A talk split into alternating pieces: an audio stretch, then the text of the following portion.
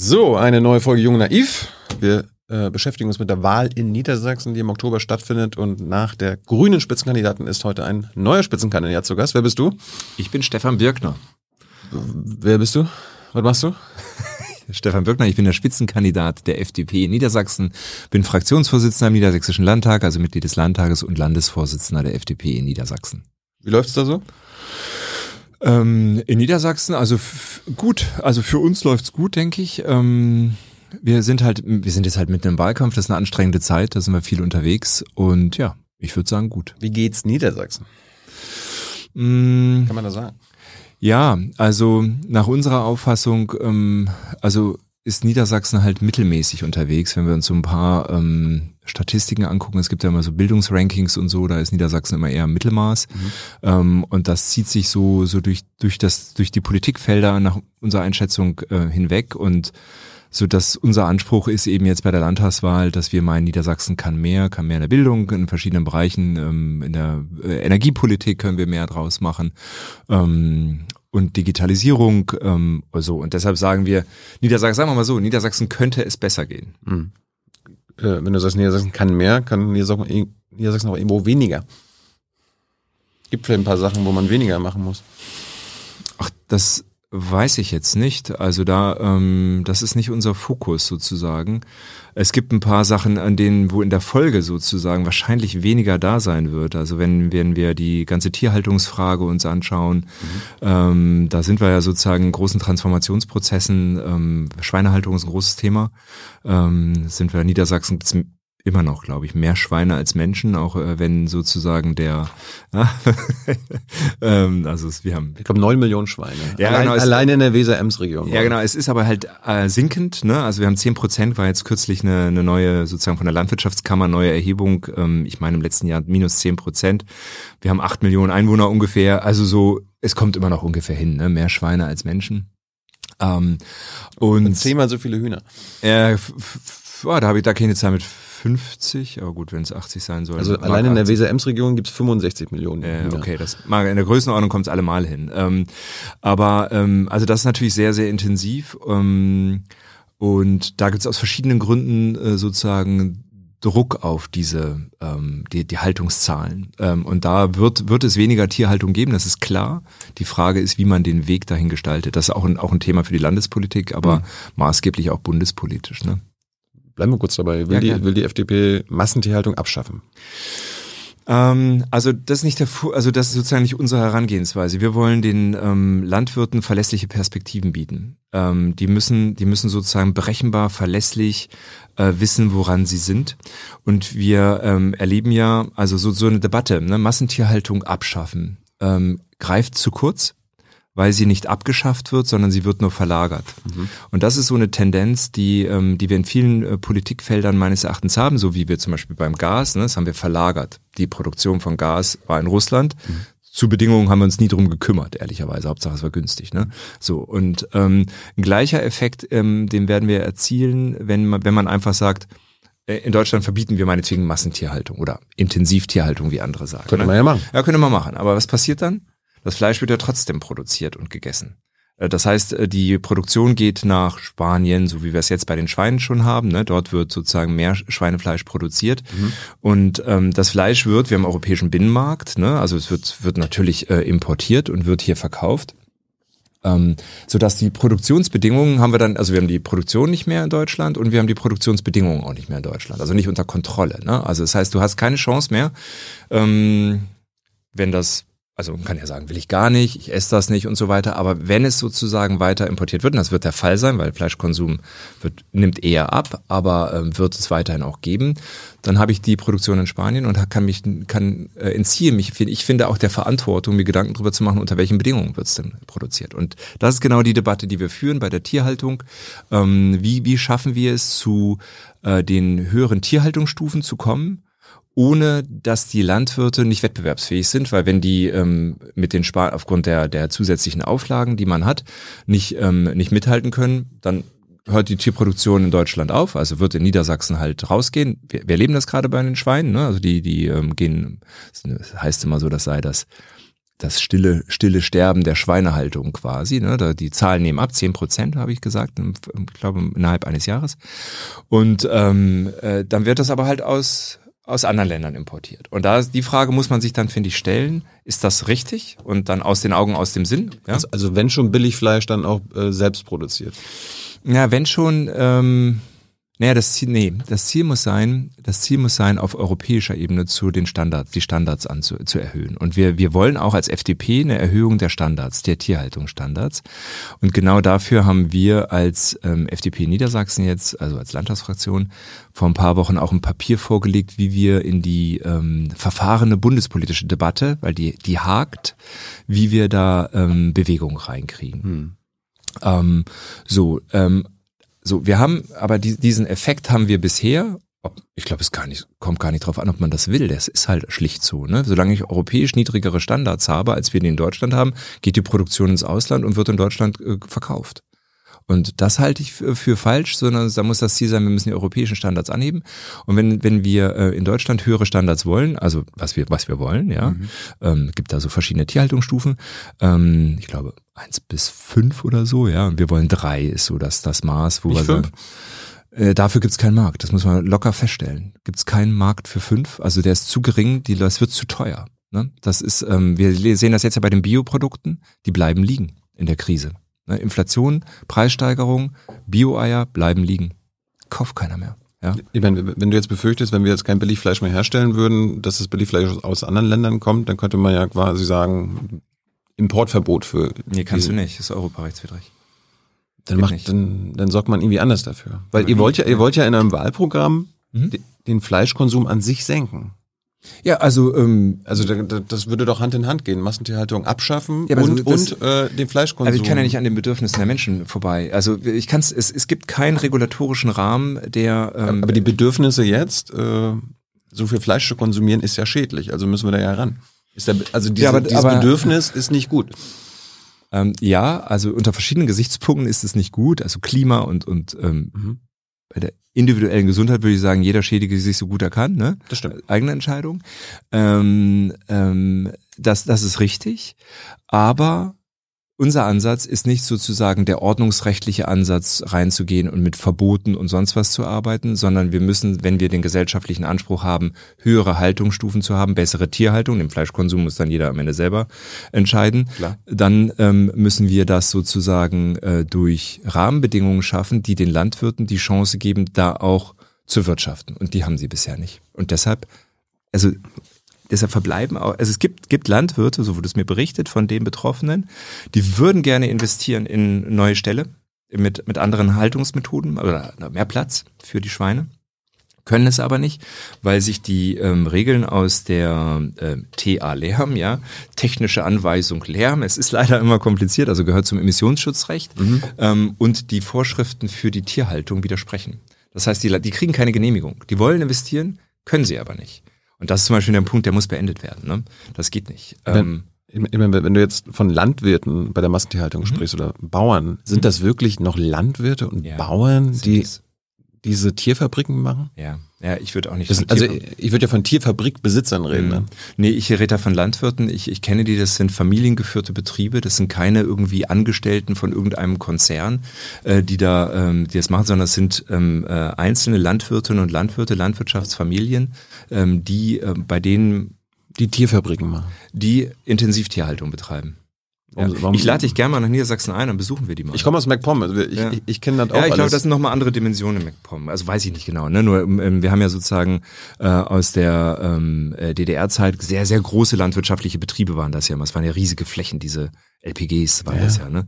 Aber das waren, ich vermute, es war bin ich nicht so drin, ne? Nochmal eine andere Nummer als ähm, die die landwirtschaftliche Struktur ähm, in Niedersachsen. Wobei die natürlich, das ist ein Prozess, das stimmt schon, ähm, ähm, sozusagen eher größer werden, ne? weil sie sonst nicht wettbewerbsfähig sind. Das ist so. Ja. Hi, Tyler hier, Producer von Jung und Naiv. Ohne euch gibt's uns nicht. Jeder Euro zählt und ab 20 landet ihr als Produzenten im Abspann auf YouTube. Weiter geht's. Kann es an sich tiergerechte Massentierhaltung geben? Oder tiergerechte Intensiv? Ja. Oder schließt sich das nie aus?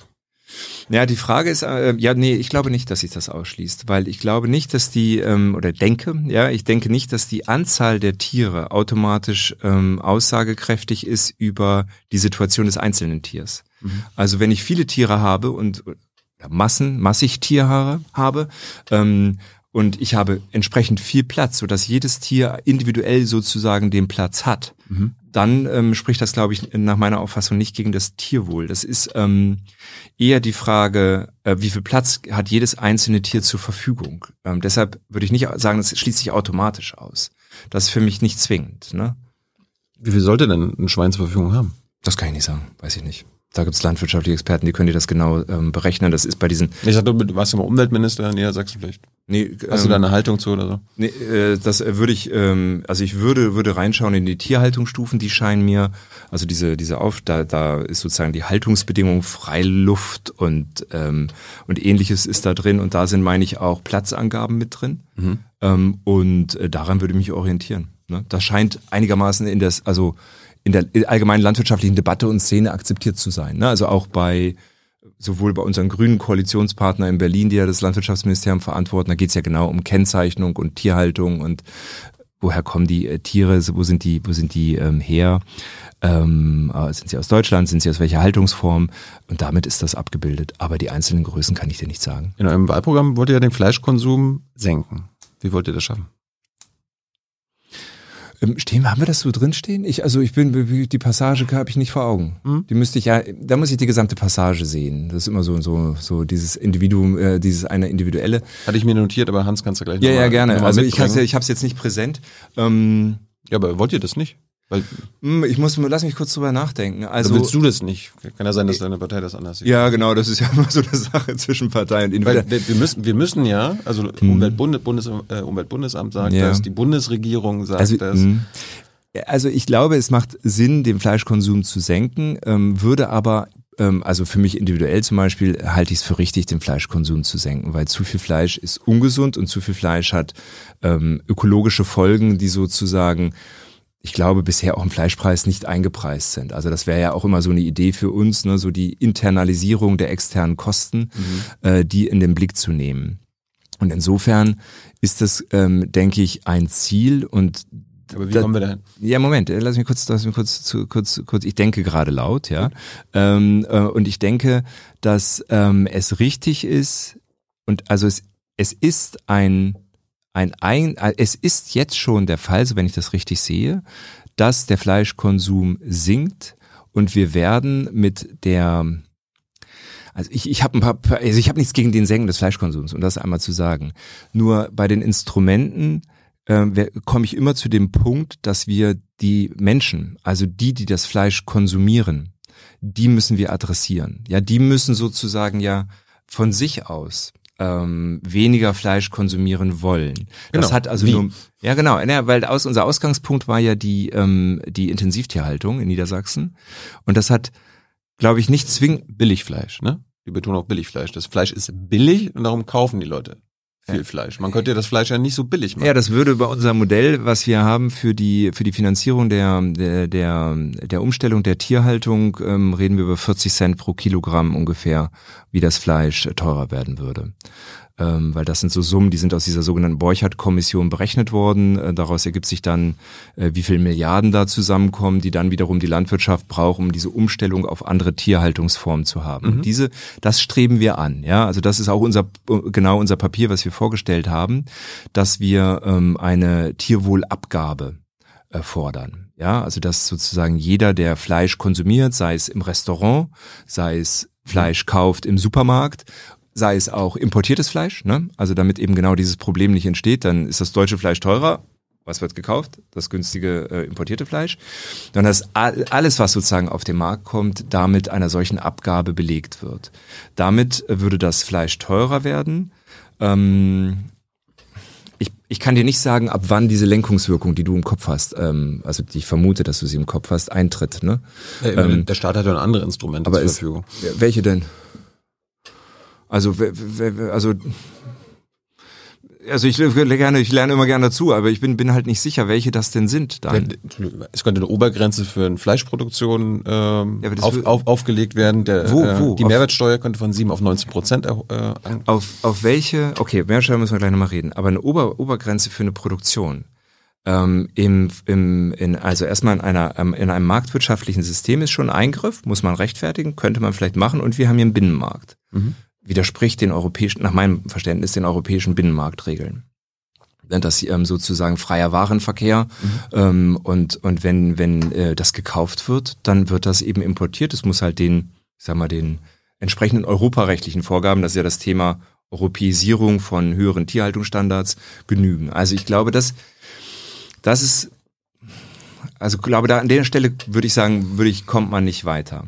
Ihr könntet, ähm, Bei der ihr, ihr könntet in Niedersachsen zum Beispiel sagen, okay, es darf nur noch in zwei, an zwei Tagen in der Woche Fleisch auf die, also angeboten werden oder so. Nee, könnten wir nicht. Nee? Nee. Warum nicht? Wo, wo brauchst du eine Rechtsgrundlage? An den für? Schulen, an den Universitäten und so weiter. Weiß ich nicht.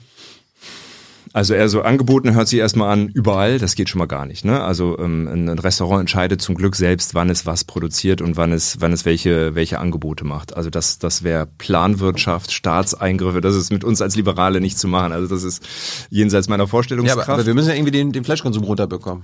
Ja, indem wir höhere Standards, also äh, erstmal höhere Standards etablieren und äh, und und ähm, die die die Menschen dafür sensibilisieren. Ja, also Ja. ich glaube immer noch, äh, ich bin ein Idealist, ja, und glaube an den ähm, eigenverantwortlichen, einsichtigen und äh, Menschen. Das, das überrascht mich jetzt nicht. Nee, genau. Aber, ich meine, die, die Standards wurden ja die letzten zwei Jahrzehnte nach und nach, auch wenn für viele nicht genug, aber nach und nach erhöht. Ja, in Deutschland, aber nicht europaweit. Das heißt, das Schwein, Schweinefleisch aus Spanien ist das sind keine Standards erhöht. Das merkst du nur nicht an der Kasse. Du siehst dem Produkt ja gar nicht an. Das ist ja genau die Debatte über die, die Kennzeichnungsgeschichte. Dass wir endlich dazu kommen, also einige kennzeichnen ja von sich aus, ne? Also einige. Aber das ist, also ich finde, also wir haben, wir sind schnell in dieser Debatte, ist mal so ein Bauernbashing, ne? Das ist total unfair. Weil die, das ist jetzt nicht, meine ich nicht dich jetzt, ne? Nur in der Debatte allgemein ist so ein Bauernbashing. Das ist total unfair, weil die können gar nichts dafür, ne? Entschieden wird an der Kasse. Ähm, und an der Kasse wird entschieden, im Moment zum Beispiel, Bio hat keine Perspektive. Ja, ähm, weil das zu teuer ist. Aber das ist doch schrecklich. Ja, sensibilisieren, aufklären, aber was willst du machen? Das frage ich ja dich. Du, du, du warst Umweltminister und du willst da was dran ändern. Ja, ähm, was, ja, was ist mit der Mehrwertsteuererhöhung? Da, dafür könntet ihr ja, wenn ihr der Regierung seid, könnt ihr euch über den Bundesrat ja irgendwie dann dafür einsetzen. die Mehrwertsteuer auf Lebensmittel zu erhöhen. Nee, nee, auf Fleisch jetzt. Auf Fleisch. Ist ja jetzt aktuell bei 7%, warum nicht 19%? Mm, Weil wir jetzt eine Erhöhung vornehmen, genau über die Tierwohlabgabe. Das ist unser Modell. Diese Mehrwertsteuergeschichte ist ein anderes Modell aus dieser Borchardt-Kommission. Die äh, wollen das über die Mehrwertsteuer machen.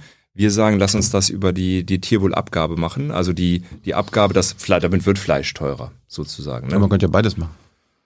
Ja, irgendwann kommen wir, glaube ich, an Grenzen dessen, was akzeptiert wird. Also ich finde 40 Cent in einer Zeit, in der alles schon teurer wird, also das muss man, glaube ich, auch ein bisschen im Blick behalten. Also sonst wäre die Alternative, wir machen Fleisch so teuer, dass gar keiner mehr Fleisch kauft. Wäre auch eine Maßnahme. Genau, wäre aber nicht meine Maßnahme. Aber du bist jetzt gegen die Mehrwertsteuererhöhung.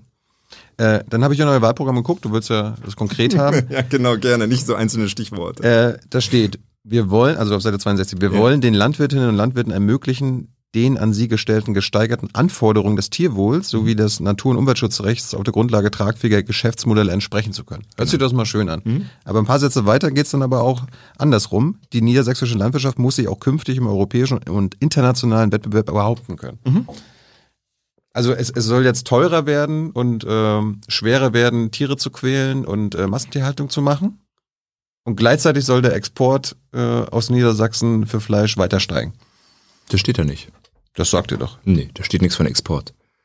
Also, Also- aber die, natürlich, natürlich Äh, dürfen die Euro, natürlich Die sollen. niedersächsische Landwirtschaft äh, muss sich im internationalen Wettbewerb behaupten können. Das Ja, heißt, genau. äh, ja, äh, das heißt aber auch, die, niedersächsisches Fleisch muss weiterhin exportiert werden können. auch.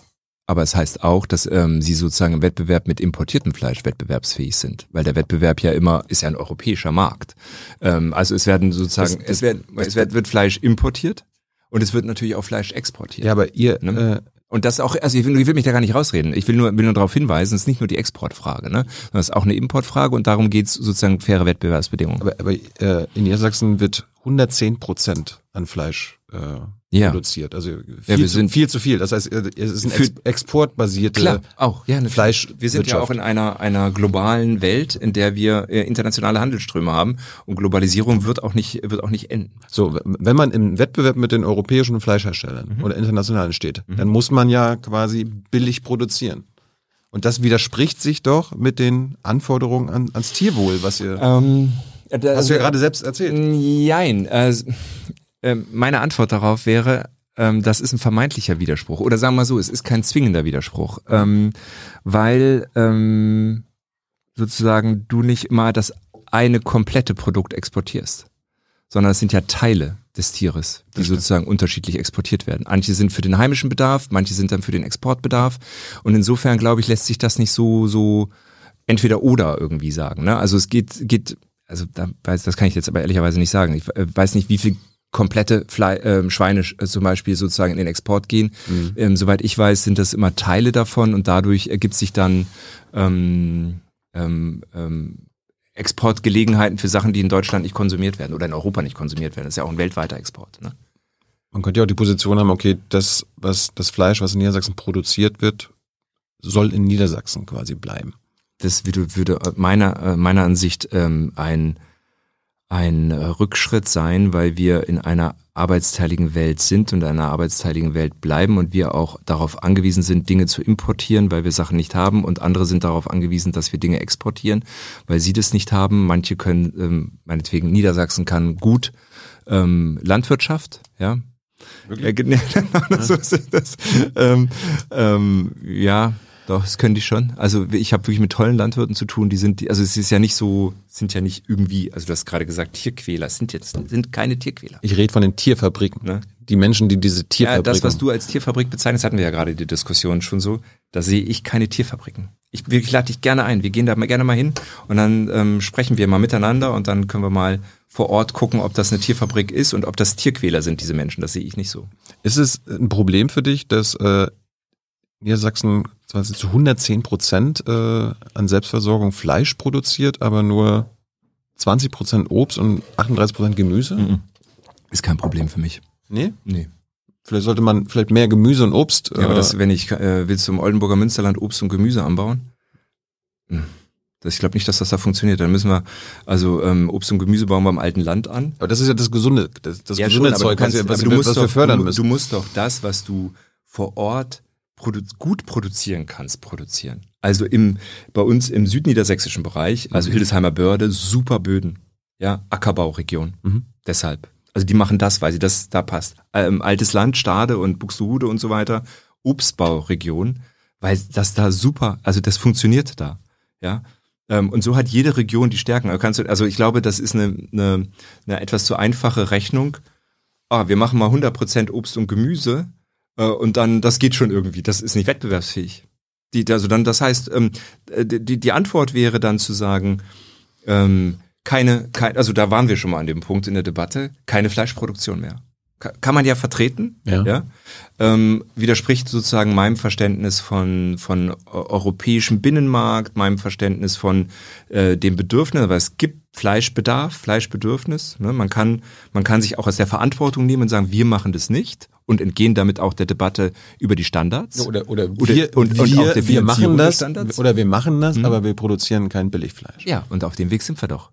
Das ist doch genau die Position, die wir machen wollen. Mit der, mit der Tierwohlabgabe. Das ist genau der Weg. Wir wollen zu höheren Tierhaltungsstufen kommen, weil das ist ja gesellschaftlich, also ähm, gesellschaftlich bin ich mir nicht immer ganz sicher, weil an der Kasse wird am Ende entschieden, ne? Und da bin ich mir noch nicht so hundertprozentig sicher, ähm, wie das da ist. Ähm, die, die zählt ja nur für Deutschland. Das heißt, das, Nee, wir würden- Billigfleisch kann ja dann. Nee, wir würden das gesamte Fleisch, auch das europäische, das ist ein Punkt, den haben wir auch lange diskutiert. Da gibt's auch, auch kritische, kritische, also auch die Tierwohlabgabe ist nicht unumstritten, das muss man sagen. Ne? Da gibt's auch sozusagen Kritik an diesen verschiedenen Modellen, die da bei Borchardt diskutiert worden sind. Ähm, äh, die, Nee, wir, wir sind und ähm, wir sind der, der, äh, es muss alles Fleisch, was in Deutschland verkauft wird. Also jedes Stück, jedes Gramm Fleisch sozusagen, darauf würde eine Tierwohlabgabe erhoben werden. Und das Geld reinvestieren wir und muss an die Bauern gehen, damit sie in der Lage sind, bessere Tierhaltungsstandards zu etablieren. Und dieses Delta, was sie eben haben, ähm, zwischen den höheren, also die höheren Kosten, die sie dann haben, mit dem, im Vergleich mit dem europäischen Wettbewerbern insbesondere. Mhm. Da müssen sie, und das ist das, was wir mit dieser Passage meinen, sie müssen auch im europäischen Wettbewerb wettbewerbsfähig bleiben, ne? weil dieses, ist mir auch in den Koalitionsverhandlungen mit den Grünen im, im Bund war das auch immer Thema. Ne? Ich, ich, ich verstehe das von der, von der Haltung, wenn ich, wenn ich etwas nicht mehr will oder anders will, dass man dann sagt, komm, lass es uns wenigstens mal hier anfangen. Ne, weil irgendwo muss man ja anfangen. Mhm. Wir sind aber in der Europäischen Union und das hat auch gute Gründe. Ich glaube, die hoffe ich, wird niemand wirklich in Frage stellen. Ne? Das ist, ist ein erfolgreiches, wichtiges Projekt. Das müssen wir machen. Und dazu gehört halt der europäische Binnenmarkt. Und diese, diese, diese isolierten Vorstöße aus, aus deutscher Sicht sozusagen führen zu Verwerfungen, ähm, im, im Miteinander, weil wir dann eben europäischen Binnenmarkt haben, Dienstleistungsfreiheit, Warenfreiheit, ähm, äh, ja, insbesondere, dass wir dann ähm, immer eigentlich im Effekt führt das dazu, dass gewisse Sachen aus Deutschland rausgehen, weil sie einfach zu teuer werden. Und dann wird halt an der Nachbargrenze, äh, Polen, ähm, also in den Nachbarländern, äh, Dänemark ähm, und so weiter, dann geht das halt einfach über die Grenze. Da wird weitergemacht und ja. die deutsche Politik lehnt sich zurück und sagt, super, wir haben richtig gutes Gewissen, wir können gut schlafen, wir fühlen uns gut, wir haben keine Massentierhaltung mehr und die Tiere werden in Deutschland nicht gequält. Aber dass das, das was wir vor, was wir hier vermeintlich beendet haben, in ja. Polen, Spanien und sonst wo passiert. Und das ist das, was ich sage, da müssen wir Verantwortung übernehmen. Und lass mich noch eins sagen, weil es, ähm, äh, du hast auch so argumentiert, oh, das verbieten wir einfach und so. Funktioniert halt nicht, ja. Also die EU könnte es ja verbieten. Ja, wird, äh, ja, aber wie, wie realistisch ist das? Dass 28 Staaten innerhalb der EU, Entschuldigung, es sind nur noch 27. Parlament haben wir ja, EU-Kommission. Ja, genau, und dann noch den Ministerrat, also den, den EU-Rat, ne, wo die Mitgliedstaaten, also wir haben ja immer noch die drei, die da mitsprechen. Ja. Ähm, und ähm, das, das ist ja, also Verbot, würde ich sagen, illusorisch. Was wir machen müssen, ist die Tierheit, die Standards europaweit anheben, weil dann kommen wir auch hier aus den Finanzierungsnotwendigkeiten raus. Ne? Ja, habe ich verstanden. okay. Ich meine, du hast jetzt so oft das Wort Tierwohlabgabe gesagt. Ich meine, am Ende geht es ja darum, es gibt eine Tierwohlabgabe für getötete Tiere. Das hat ja mit dem Tierwohl nichts zu tun. Ne? Ist, das nicht, ist das nicht eine zynische Bezeichnung? Tiertötungsabgabe vielleicht. Ja, Aber der nicht. Tod ist ja das Gegenteil vom Tierwohl, oder?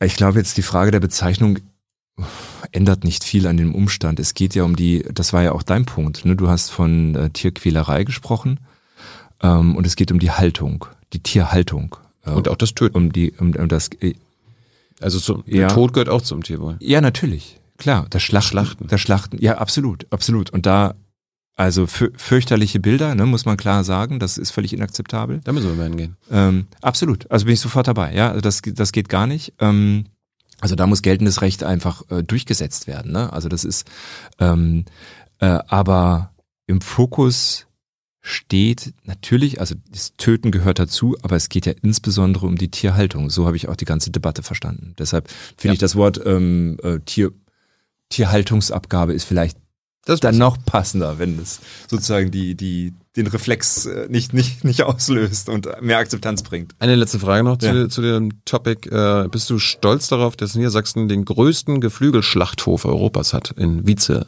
bei Zelle? Stolz, nö. Ich verbinde damit keinen Stolz. Willst du den erhalten? Ähm, ich, ich will ihn nicht, ich will ihn nicht, nicht, nicht abschaffen. Aber ich, es ist nicht mein Ding. Also es ist, ähm, ist nicht keine. Du willst nicht den größten Geflügelschlachthof abschaffen? Nein. Warum? Ähm, weil äh, auch da gilt. Weil wir am besten schlachten. Nein, das habe ich nicht gesagt. Sondern? Glaubst du das? Weiß ich nicht. Ja, die meisten Mitarbeiter sind übrigens keine Deutschen, ne? Das sind Billigarbeiter aus Osteuropa. Also nur weil es keine Deutschen sind, ist das ja nicht schlimm. Ähm, ja, das ist über äh, Leiharbeitsfirmen, da wird der Mindestlohn ja, umgangen und alles. Genau, mögliche. das ist, äh, also wenn das so ist in der Firma, das ja. ähm, ich, kann ich nicht sagen, weiß das ich nicht. Das ist auch als, als legal. Ähm, also Recht und Gesetz müssen natürlich in jeder Zeit durch jeden eingehalten werden und das muss kontrolliert werden. Das wird ja eingehalten, das ist das Problem. Das ist alles, Missbrauch darf nicht stattfinden. Das ist alles legal, ähm, ne? Also über hm. Leiharbeit und äh, Subunternehmern und so weiter. Ja, die Debatte haben wir, ähm, haben wir, haben wir auch geführt und ähm, da gibt es nach meinem Eindruck, ich bin da, also nicht, nicht zu tief drin, aber nach meinem Eindruck, was ich sozusagen aus der Medienberichterstattung wahrnehme, ähm, ist es in der Tat so, dass es da ähm, Missbrauch gegeben hat, auch unwürdige Unterbringung und so weiter. Das ist inakzeptabel. Also das muss man klar sagen. Da muss, muss sozusagen äh, politisch auch gegengewirkt werden, dass sowas nicht geht. Ja. Ähm, also wenn ihr in die Region kommt, könnt ihr was da machen? Ähm, du, warst, du warst ja Umweltminister? Ja, das ist kein kein Umweltthema. Landwirtschaft wahrscheinlich. Ähm, nee, es ist fast ähm, ein Thema der, der Arbeitsbedingungen. Ne? Also das wäre sozusagen das Sozial- und Arbeitsministerium. Die haben, also das führt jetzt in die Tiefen der niedersächsischen Verwaltung. Die Gewerbeaufsichtsverwaltung hat einen Teil, der die ähm, äh, Arbeitsschutz macht zum Beispiel. Ähm, das ist da der Bereich. Ähm, und das ähm, und, und da muss sozusagen natürlich sichergestellt sein, dass das auf jeden Fall, also keine, also es darf natürlich nicht irgendwie so, ne, die Leute kommen hierher und den wird, die werden dann noch zu geringen Löhnen und dann wird ihnen noch abgezockt äh, für die Unterkunft. Ne? Das geht natürlich, also das ist unterirdisch, ja, braucht man nicht drüber zu reden, das ist inakzeptabel. Ähm, und das, das ist nicht, nicht, nicht zu dulden. Ähm, zu der Ausgangsfrage zurück, ähm, die ja sehr pointiert, plakativ ist, will ich den abschaffen? Ähm, nein, ich will ihn nicht abschaffen, aber Voraussetzung ist natürlich, dass das sozusagen ähm, vernünftige Bedingungen sind, unter denen dort gearbeitet wird. Weil nochmal. Dann wird's teurer und dann ist, auch es da nicht ist mehr, die, dann ist es vielleicht nicht mehr so profitabel.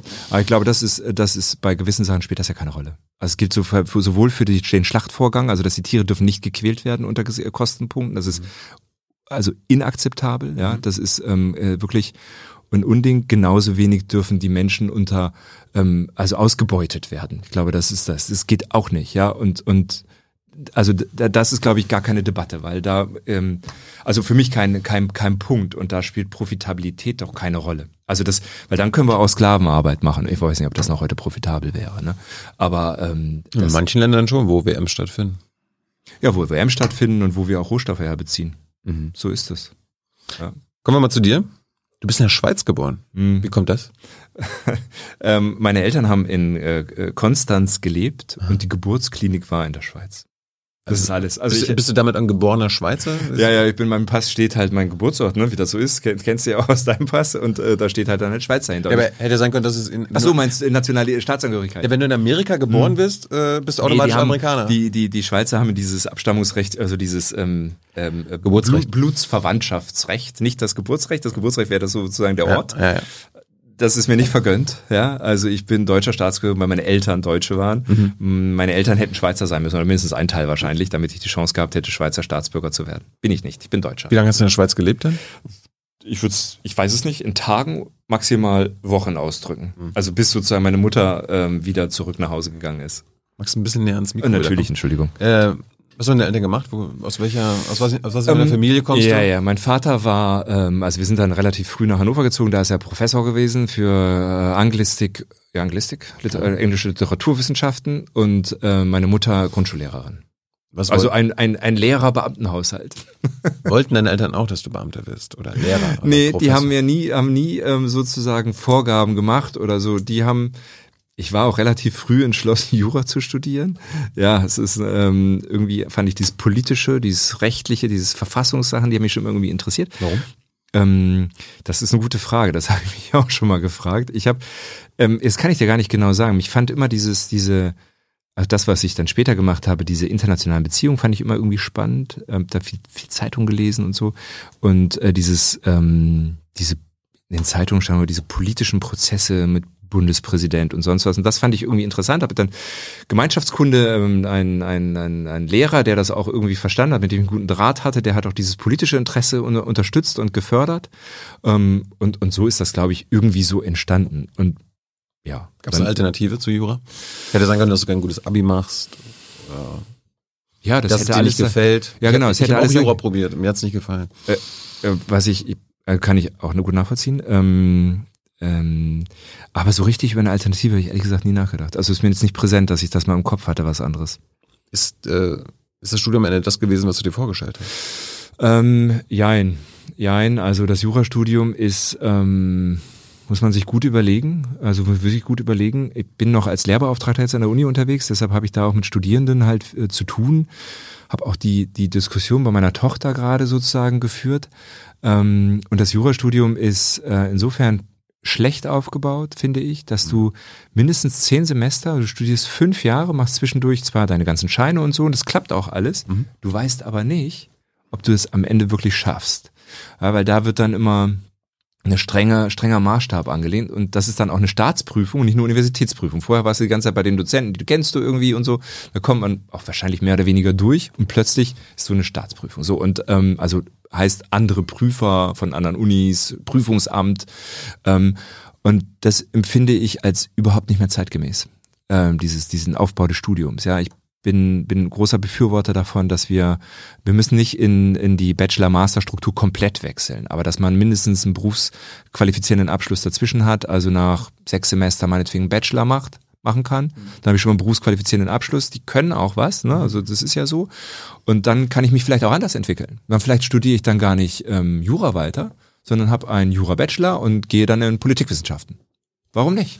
Ja. Und, und da mehr den, ich glaube, damit würde man auch diesen Druck aus dem Studium nehmen, aber auch die Vielfalt juristischer ähm, äh, Fähigkeiten in vielen anderen Berufen stärken. Also ich glaube, das ist, ich bin da ein großer Befürworter für und sehe mit, habe mich bisschen erschrocken. Ich glaube, da gab es mal irgendeinen Artikel von einer, der, was die Vorsitzende der Fakultäten, irgendwie sowas. Die hat irgendwie gesagt, das sei ja irgendwie so eine so eine Billiggeschichte und das finde ich halt gar nicht. Ne? Also dieses Staatsexamen äh, wäre ich ähm, ja Wolltest du also ich, äh, Entschuldigung, äh, Staatsexamen ist richtig, finde ich nach wie vor gut, Beruf, also ähm, um, um Richter zu werden und so weiter, alles prima.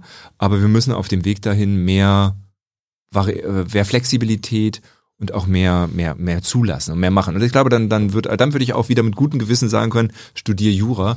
Jetzt bin ich so ein bisschen, muss man den Leuten mal sagen, ihr müsst euch klar sein, worauf ihr euch einlasst. Das ist, ist nicht vergnügungssteuerpflichtig nur. Und ich habe, und das auf deine Frage, Entschuldigung, wenn ich, wenn ich so viel quatsche, ähm, äh, es hat nicht nur Spaß gemacht, weil du musst da ja Sachen machen, zu denen hatte ich gar keinen Bock. Also ich hatte keine Lust zum Strafrecht. Ja, Zivilrecht kannst du mich, bin ich, ist nicht mein Ding. Warum? Ich fand, ja, weil mich das nicht interessiert hat. Wenn, wenn Leute Verträge miteinander schließen, wenn die Probleme miteinander haben, dann sollen die die lösen, also ungefähr, ja. Ähm, aber mich hat eher diese, was ich vorhin gesagt habe, dieses politische Recht, dieses öffentliche Recht und die. Ja, du, du hast promoviert zur, zum Thema Durchfahrtsrechte von Handels- und Kriegsschiffen durch die türkische Meeresengen. Mehr engen, genau, Mehr also engen. ganz wichtig, weil es sind drei, ähm, genau. Ähm, genau, das ist ein völkerrechtliches Thema. Ich bin auch Lehrbeauftragter noch an der Uni in Hannover äh, fürs Völkerrecht. Ähm, genau, das ist genau. Völkerrecht ist, ist ein, ein kann man lange drüber streiten äh, äh, oder diskutieren, aber ähm, ist ein sehr politisches Recht, ne? weil es sozusagen, wir sehen das jetzt ja gerade, wie Gibt ja- schnell gibt man ja ein- kein Völkergericht oder so, sowas. genau. Also es gibt nicht diese und, und nicht die Polizei, die dann kommt und sagt, du, du, ja, und dann kommst du ins Gefängnis, wenn du dich irgendwie rechtswidrig verhältst oder strafbar machst oder Verbrechen begehst, wie wir das jetzt sehen, ähm, sondern äh, dann kommst du schnell an die Grenzen des Rechts und bist nur noch im Politischen. Mhm. Weil das Völkerrecht ist halt nicht durchsetzungsstark, ne? Wollte, wollte der junge Stefan Anwalt werden? Nee. Oder- ne, nee. Der junge Stefan. Ich meine, du bist ja zwischendurch mal Staatsanwalt und Richter gewesen, Mhm. kurz. Das hat auch Spaß gemacht, erstaunlicherweise. Ähm, der junge, Ste also ich glaube, mein, mein erster Einstieg war eigentlich dann doch die wissenschaftliche Geschichte. Ich habe ähm, nach meiner Promotion als, ähm, als Mitarbeiter am Lehrstuhl in Hannover dann gearbeitet, im, im völkerrechtlichen Lehrstuhl und habe mich dann, dann doch für, das war dann der Schwenker sozusagen, weil ich halt schon in der, der FDP sehr aktiv war bei den Julis und dann wurde, sind wir 2003, das war genau die, die Zeit, in die Landesregierung gekommen und dann hatte ich die Chance, da als persönlicher Referent bei dem damaligen Umweltminister Hans-Hanni Sander mit einzusteigen. Das habe ich dann auch gemacht. Wie, wie, wo hast du die Connection her gehabt? Ähm, äh, Niedersachsen, die, FDP ist jetzt nicht so groß. Wir kennen uns untereinander und das hat Ah, ja. gepasst. Und das war, ähm, es war so, ein, so, ein, so eine ähm, ähm, äh, Klüngel? Nee, nee, wir haben, wir haben mit so eine ehrenamtliche Truppe, wir haben die Koalitionsverhandlungen begleitet, ähm, sozusagen in Niedersachsen. Philipp Rösler war damals Generalsekretär und der hat sozusagen ähm, Freunde und sonst was gefragt, könnt ihr uns unterstützen? Und da war ich, ich war da auch schon Mitglied und bei den Julis und so weiter. Und aus dem Umfeld haben sich Leute gefunden, die haben in die Koalitionsverhandlungen so, so dieses Backoffice haben wir gebildet, damit äh, wir in den Verhandlungen Sprechzettel haben, Wissen und so weiter. Ne? Das ganze, ganze so Zuarbeit gemacht. Und daraus ist das dann im Prinzip entstanden. Und dann bin ich in die äh, als persönlicher Referent gewesen und dann habe ich mir das ich weiß nicht, glaube ein Jahr angeguckt und dann ist, ähm, ähm, das war 2003, Da ist dann ähm, Bis 2005 dann, ne? ja, ja, genau. Und ähm, jetzt, ähm, 2001 ist unsere Tochter geboren, 2004 unser Sohn. Und da hat meine Frau die Notbremse gezogen und hat gesagt, das funktioniert nicht. Ja, du bist nicht da. Ja, Du musst aufhören zu arbeiten. Nee, mach was anderes. Ah. Ja, weil so als persönlicher Referent war ich halt permanent im Land unterwegs. Habe Niedersachsen das erste Mal richtig kennengelernt. Das war auch sehr spannend. Ähm, aber es war halt nicht vereinbar mit dem, was wir uns eigentlich zusammen so vorgenommen hatten. Und ähm, deshalb äh, habe ich dann mich umgeschaut und dann habe ich gedacht, okay, warum nicht Richter werden? Und eigentlich wollte ich Verwaltungsrichter werden, ne? wieder dieses öffentlich-rechtliche. Die haben in der Zeit nicht eingestellt. Und dann wurdest du Strafrichter, oder? Genau, und dann habe ich bei, in dem Auswahlgespräch habe ich gesagt, Strafrichter ist halt überhaupt nicht mein Ding, ne? Und dann haben die gesagt, kein Problem. Ja, sie müssen nur sechs Monate machen sie da die, also die, die Probezeit, nicht Probezeit, wie nennt sich's, Assessorzeit, also die, man durchläuft nochmal zwei Jahre oder drei Jahre war bei, waren es bei mir, ähm, geht man noch zur Staatsanwaltschaft, zu Gericht und durchläuft nochmal alle Stationen sozusagen. Und dann müssen wir nur die sechs Monate machen. Und dann sind das 18 Monate gewesen in Hildesheim äh, bei der Staatsanwaltschaft und dann hat es mir angefangen Spaß zu machen, weil das Strafrecht bei der Staatsanwaltschaft und bei Gericht hat halt nur begrenzt was mit der Dogmatik in der Theorie zu tun. Und ähm, das habe ich dann gerne gemacht. Und dann war ich Jugendrichter am Ende und, und, ähm, und Strafrichter. Worüber hast du so gerichtet? Mm, Jugendrichter, ganz, also ähm, ganz banale Dinge wie ähm, das äh, Fahren ohne Versicherungskennzeichen, Mofa, die werden meist eingestellt, die Sachen, ja, aber wenn einer das halt fünfmal macht, ist halt scheiße. Ja, dann ist er halt irgendwann mal vorm Gericht und dann machst du du, du, du und alle machen ein bisschen Theater, damit er das merkt, ja, und sagt so. Ähm, bis hin allerdings, ähm, und das fand ich auch krass, weil ähm, ich fühlte mich darauf nicht vorbereitet. Ähm, als Jugendrichter bist du auch für die Jugendschutzsachen zuständig. Ähm, und das heißt, sexueller Missbrauch von Kindern. Oh. Ähm, und ja, dann bist du halt plötzlich in einer Vernehmungssituation mit einer kindlichen, kindlichen Zeugen und kindliche Zeugin, äh, die dir gerade erzählen soll, äh, wie der sexuelle Missbrauch war. Hm. Hast du, hast du ein Fehlurteil gemacht? Kannst du dich daran erinnern? Mm, Ich, nee. ich, ich kenne Richter und Richterinnen, die Mm. jeder kann irgendein Fehlurteil. Ja, absolut, absolut. Also ähm, ähm, es gibt gibt ähm, Rück, Rück, Rück, Rückhall, Rückkehrt, Rückert, eine Journalistin, die hat ähm, Spiegeljournalistin, die hat ähm, ein eindrucksvolles Buch über Fehlurteile geschrieben. Ähm, und da ist keiner vorgefeit. Also äh, ich auch nicht. Ich kann es dir nicht sagen, ich kann es nur nicht ausschließen. Ne? Hätte ja sein können. Nee, genau. Wenn, wenn jetzt deine politische Karriere beendet werden würde, entweder weil ihr nicht in den Landtag kommt oder du dich zurückziehst aus irgendwelchen Mhm. Gründen, Mhm. was würdest du machen? Wieder Anwalt werden? Nee, ich war ja nie Anwalt richtig und ich Oder, ich oder Richter wieder? Oder? Ja, das wäre, das fände ich in der Tat, den Richterberuf fände ich ganz spannend, muss ich sagen. Das hat mir, hat mir durchaus äh, Spaß gemacht. Es hat mir auch Spaß am Amtsgericht gemacht, auch wenn es nicht die große Juristerei ist, ne? Ist nicht sozusagen das hochfliegende Theorie, aber du bist sehr, sehr dicht dran an dem, was so passiert. Also äh, auch, also das fand ich eigentlich, hat eigentlich unterm Strich Spaß gemacht. Ist nicht immer witzig, ne, weil du hast da auch echt üble Verbrechen, wie eben solche sexuelle Missbrauchsgeschichten oder Schießereien. Dass man, äh, ja, in, also ich war in Neustadt am Rübenberg, das ist eher ländlich. Ja. Da gibt's halt auch Schießereien. Und die Akten, das Wer, ist wer ja, beschießt sich denn da? ja, ich wusste es nicht genau. Im Mador, also das war so am, am, am Steinhuder Meer war das, Ja, ne? irgendwie in so einer Feriensiedlung, irgendwelche Schießereien. Und dann kriegst du da, das ist auch ein beliebtes Spiel in der Justiz, äh, Akten, die keiner zu Ende gebracht hat. Ne? Die werden dann immer von einem zum nächsten weitergereicht und dann kriegst du da so einen Stapel Akten und sagst, ja, das ist übrigens die Schießerei und die Angeklagten, die sind auch irgendwie im Ausland alle. Ne? Bring mal zu Ende. Das ist so. Ähm, aber ich würde gerne, also Richter ist, eine, Opt- ist, ist, ist in der Tat was, was ich ähm, spannend finde. Ähm, Bist du, bist du so ein, so ein harter Richter gewesen wie der Schill damals? nein, nein, nein, nein. Also so ein harter Hund und Ähm, nee, nee. nee. Also ich finde, finde, also Gericht, Richter sollten sich, glaube ich, selbst, meine, mein, mein Berufsverständnis war das, weder als hart noch als weich definieren, sondern es geht immer darum, in jedem Einzelfall ein angemessenes, ein richtiges Urteil Klar, zu weil fällen. jeder Richter ist anders. Ja, natürlich, klar. Und deshalb ist so wichtig, sind die Chefen so wichtig. Das fand ich super als junger Richter, ähm, weil ich konnte denen erklären, wie ich das rechtlich einschätze und so weiter. Und dann haben die meist gesagt, ja, hört sich irgendwie plausibel an. Aber bei der Frage, wie ist das Strafmaß? Da haben wir, haben wir einen Strafrahmen, der muss irgendwie ausgefüllt werden und da kommen verschiedene Aspekte und das ist natürlich auch durch viele subjektive Elemente geprägt. Ne? Ähm, und da finde ich immer wichtig, wenn ich da den Schöffen erklären konnte, ähm, warum ich das jetzt, also ich muss ja, also ich mache immer in der Regel einen Vorschlag, habe ich immer gemacht. Ähm, und die gesagt haben, passt. Oder vielleicht auch erst so, hm, finde ich aber zu weich oder finde ich zu hart. Und dann hat man sich verständigt am Ende. Das fand ich eigentlich ganz gut, gerade für mich als jungen Richter. Ja, weil woher soll ich es denn im wissen? Falls ihr Fragen habt und Stefan, her damit in den Chat. Hans kommt am Ende und stellt sie für euch. Äh, eine letzte persönliche Frage. Du bist mit Robert Habeck verwandt. Ja. Wie geht das? also, er ist mein, ich glaube, man sagt Schwippschwager. Ja. Äh, unsere Frauen sind Schwestern, um es richtig zu sagen. Hm, ja, stimmt. Hast du ihn schon mal versucht, in die FDP zu ziehen?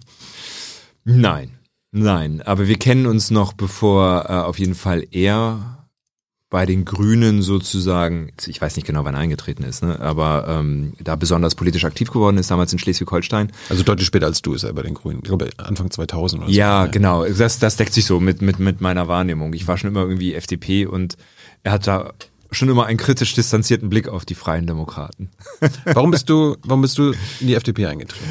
Ähm, äh, ich bin, ich habe ja vorhin schon gesagt, dass ich da in der Schule so so ein bisschen politisiert wurde ähm, und, und ich das immer spannend fand. Und dann ähm, ich Schülersprecher ähm, und das ging dann zu Ende oder ich nichts weitergemacht wegen Abitur und so, habe ich gesagt, nee, das macht dann keinen Sinn mehr.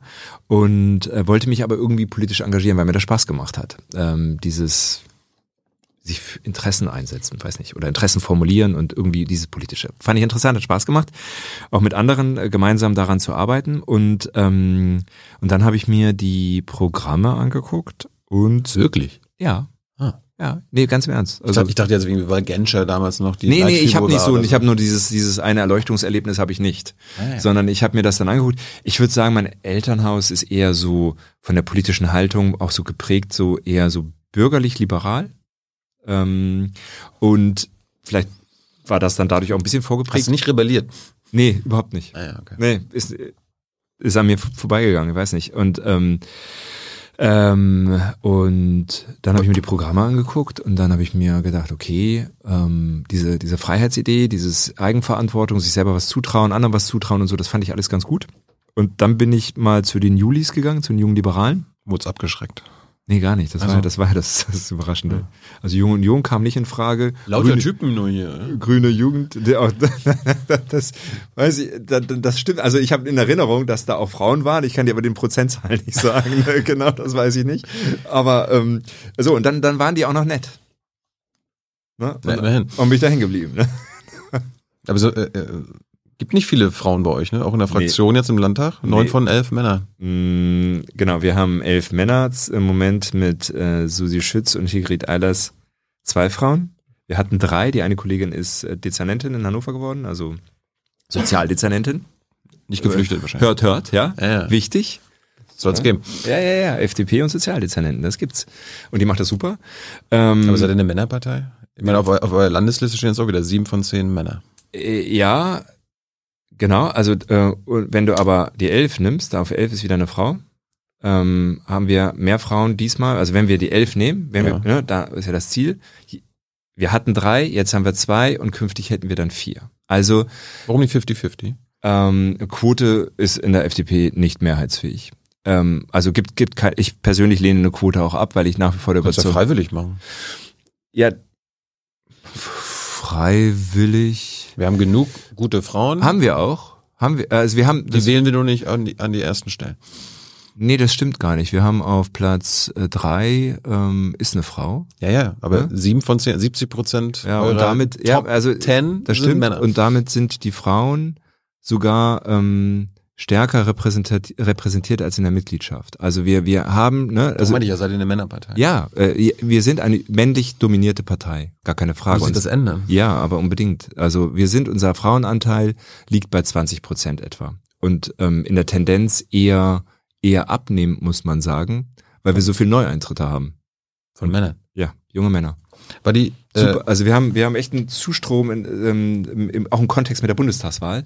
Das ist krass, ist wirklich krass. macht euch das ich- keine Gedanken. Das, äh, Doch, also, aber ich freue mich natürlich über jedes neue Mitglied. Ich sag doch nicht einem jungen Menschen und sage, nee, du bist ein Mann, dich will ich nicht. Das ist mir ja klar, dass Ne? ihr über jedes Mitglied freut, Ja, aber genau. irgendwie so, hm, warum kommen so viele Genau, weiße daran, daran, daran, daran, äh, das, also wir haben das als in der gesamten Partei, aber auch in Niedersachsen ist echt ein, ein Thema, ja, weil wir natürlich, also perspektivisch gesehen, eine Partei, bei der der Frauenanteil kontinuierlich sinkt, hat halt ein Problem.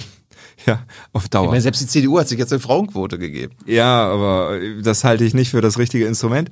Ähm, wir, wir, wir haben uns selbst verpflichtet, es gibt sozusagen ähm, zum Thema Freiwilligkeit ähm, eine, eine, eine, ähm, eine Zielvereinbarung, so heißt das tolle Wort. Schön. Zielvereinbarung? Ja, aber wir haben sie sogar erfüllt. Ne? Also es ist nicht, es ist nicht so Papier, sondern damit, dass ich gesagt habe, Das Ziel war nicht 50 Prozent. Nee, das Ziel ist nicht 50 Prozent. Das Ziel ist, ähm, kontinuierlich zu steigern den Anteil von Frauen auf aussichtsreichen Listenplätzen. Und das haben wir diesmal schon geschafft. Wir haben den Anteil im, ähm, im Landesvorstand, ist er, oh, den habe ich jetzt nicht im Kopf, aber deutlich gestiegen. Ja, äh, meine 40 Prozent, würde ich sagen jetzt. Haben die Frauen noch was zu sagen dann? Wollen? Ja.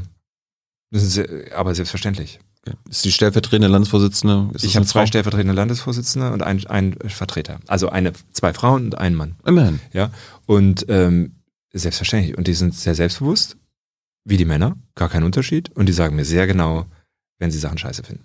Du bist 92 in die FDP eingetreten. Waren die damals schon so neoliberal wie heute? Äh, was halt, also eben, Ja, früher, Äh, früher war ja noch so äh, liberale wirtschaftliche Ansätze, aber auch soziales Gewissen Haben und wir. äh, Bürgerrechte. Nee, die Bürgerrechte sind jetzt ist völlig flöten gegangen. scheinbar. nicht. Nee, mit Bu Marco Buschmann. Also sind doch die Bürgerrechte super vertreten.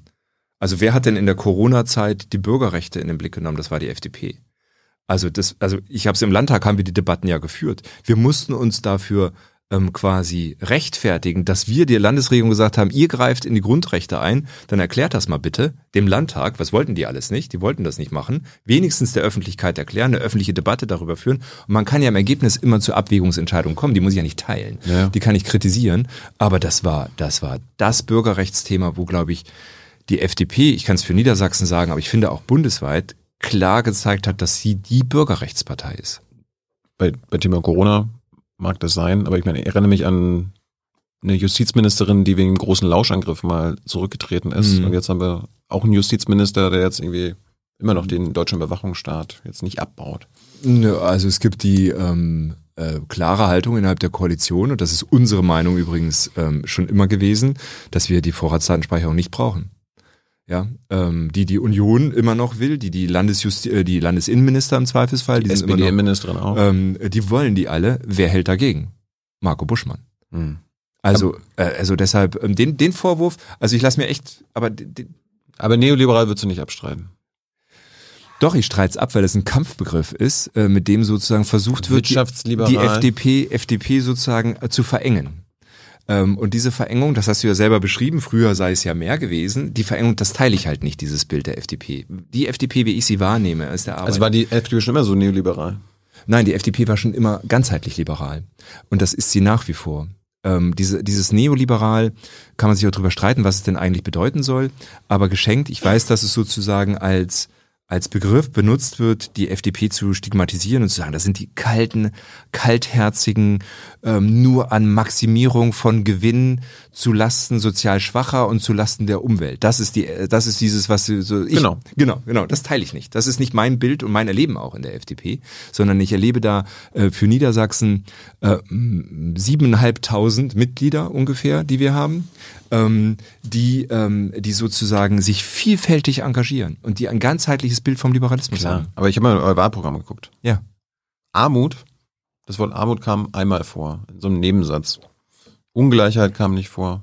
Mhm. Arbeitslos, Arbeitslosigkeit kam nicht vor. Mhm. Das ist doch ein Merkmal dann für eine neoliberale Partei, dass sie sich einfach um die Schwächsten nicht kümmert. Da, ähm, weil die Begriffe nicht vorkommen, heißt es nicht, dass wir uns nicht um die kümmern. Ich habe auch nicht gefunden, wie ihr euch für die Schwächsten einsetzen wollt. ja, dann musst du das ganze Programm einheitlich lesen, also und nicht sozusagen schlagwortartig gucken, ob die Begriffe drin Ich dachte, sind. dafür ist ein Wahlprogramm da, dass man sich, äh, man, Ja, hat, aber, man hat ja ähm, bestimmte Themen, über die, ja. äh, für die interessiert man sich, da muss ich ja nicht das ganze Buch lesen. Das sind 100 ja, Seiten, aber, die aber für uns ist sozusagen, ähm, also wenn wir das Thema Armut, Armut nehmen, ähm. Die gibt's ja. Ja, absolut. Absolut. Und zwar Elend gibt's. Ähm, ich war gestern in einem Obdachlosenladen ähm, und habe mir das da angeguckt und das ist ähm, also Hast du denn gesagt, dass der das mit Eigenverantwortung aus ihrer Armut nee, kommt? ich habe mich mit ähm, mit mit äh, Obdachlosen unterhalten und ich habe ähm, also was ich ganz bestimmt nicht gemacht habe, ist sich irgendwie über die die lustig machen oder so. Also das ähm, aber sind weil das Obdachlose selbst schuld, dass sie obdachlos sind? habe ich nicht gesagt. Das ist jetzt meine Frage. Nee, natürlich ähm, sind sie das nicht. Ähm, Also was ich gelernt habe gestern, dass das sehr, sehr individuelle Schicksale sind, die aus verschiedensten Gründen, Ursachen in diese Situation gekommen sind. Und das ist Ansatz dieser, das war eine, ist eine diakonische Einrichtung in Hannover, ist, ähm, und, und das unterstützen wir, ähm, sozusagen wieder Strukturen zu geben, ähm, um Fuß fassen zu können und sie sozusagen die Lage zu versetzen, ähm, sich selber wieder ein Leben aufzubauen. Und dafür brauchen sie Hilfe. Und diese Hilfe, die wollen wir und müssen wir geben als Gesellschaft. Und das ist selbstverständlich eine liberale Programmatik. Und deshalb äh, ist, ist mir ein Anliegen, auch das haben wir da gestern auch besprochen, dass wir zum Beispiel, wir müssen aufpassen, dass jetzt in dieser ganzen äh, Krise, die wir haben, nicht dort als erstes sozusagen irgendwelche Programme gestrichen werden weil dort ist Unterstützung nötig. Wir brauchen Housing First Programme, also wo die Menschen, das ist in der Corona-Zeit sozusagen vorangegangen in Hannover mit einer freien, also äh, Sozialdezernentin der FDP, die sich des Themas wirklich intensiv annimmt. Deshalb auch nochmal ein Nebensatz. Ich erlebe die FDP als extrem breit und auch gerade in sozialen Themen für Niedersachsen kann ich es auf jeden Fall sagen stark aufgestellt.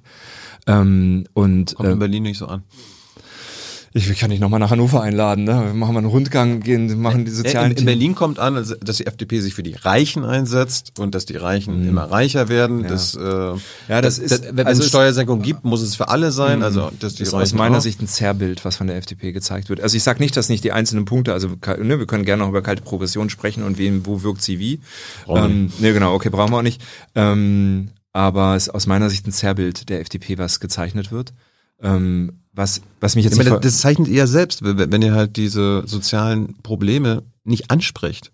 Äh, sie sind, aus meiner Sicht, sind sie adressiert.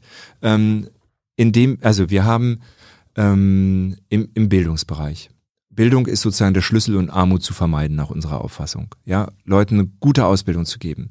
Brennpunktschulen ist zum Beispiel ein Punkt. Dass das, wir das da, hilft doch jetzt dem Obdachlosen nicht mit Bildung. Nee, nein, Moment, nein, genau. Aber da müssen wir drüber reden, worüber man genau redet. Natürlich musst du den Obdachlosen unterstützen und die Träger der sozialen ähm, Einrichtungen, die also die das machen, die Arbeit, die müssen finanziert sein, die müssen die Modelle erfolgreich mhm. ähm, durchführen können. Und da gibt's tolle Ansätze und wir müssen die Kommunen unterstützen, dass sie Housing First Programme machen können. Die Leute, also Housing First, ne, erstmal, ähm, sie kriegen eine Unterkunft, haben wir in der Corona-Zeit in Hannover erlebt. Und die, und da gibt's tolle Erfolge, ja, wo die Leute wieder reinkommen. Das ist das eine. Mhm. Das andere ist, ähm, Armut beschränkt sich nicht auf Obdachlosigkeit. Ja, wir haben auch andere Armut, dass sozusagen Menschen ähm, äh, sozusagen dauerhaft in die Abhängigkeit vom Staat geraten und das wollen wir durch Bildung zum Beispiel vermeiden. Auch lebenslanges Lernen fördern, also die Erwachsenenbildungseinrichtungen und dazu unterstützen und zu sagen, du hast immer wieder Chancen, du hast immer wieder die Möglichkeit, dich weiterzubilden und Anschluss zu finden. Und das zu begleiten und zu unterstützen, das macht Sinn und das unter, äh, begrüßen wir. Deine grüne äh, Gegnerin, äh, Julia Willi Hamburg, war letzte mhm. Woche da, die mhm. meinte, es gibt Armut in Niedersachsen, konnte aber nicht sagen, wie viel. Weißt du das? Nee, kann ich dir auch nicht sagen.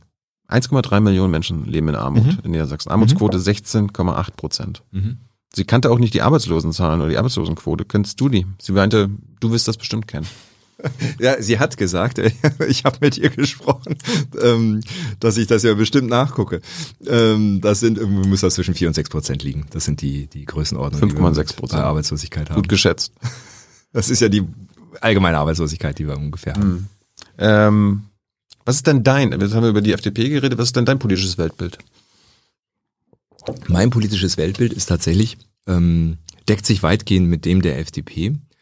Sonst wäre es, glaube ich, auch schwierig, da Vorsitzender zu sein. Ähm, dass ich, ich habe das vorhin schon mal gesagt, ich, man kann, mag das zum Teil als naiv bezeichnen, ähm, immer noch an die Eigenverantwortlichkeit glaube, dass Menschen sozusagen ähm, am besten wissen für sich, was für sie gut ist heißt nicht, um es gleich zu sagen, ne, der neoliberale Schreckgespenst, wir lassen die Menschen alleine, ist damit nicht, nicht gemeint, ja.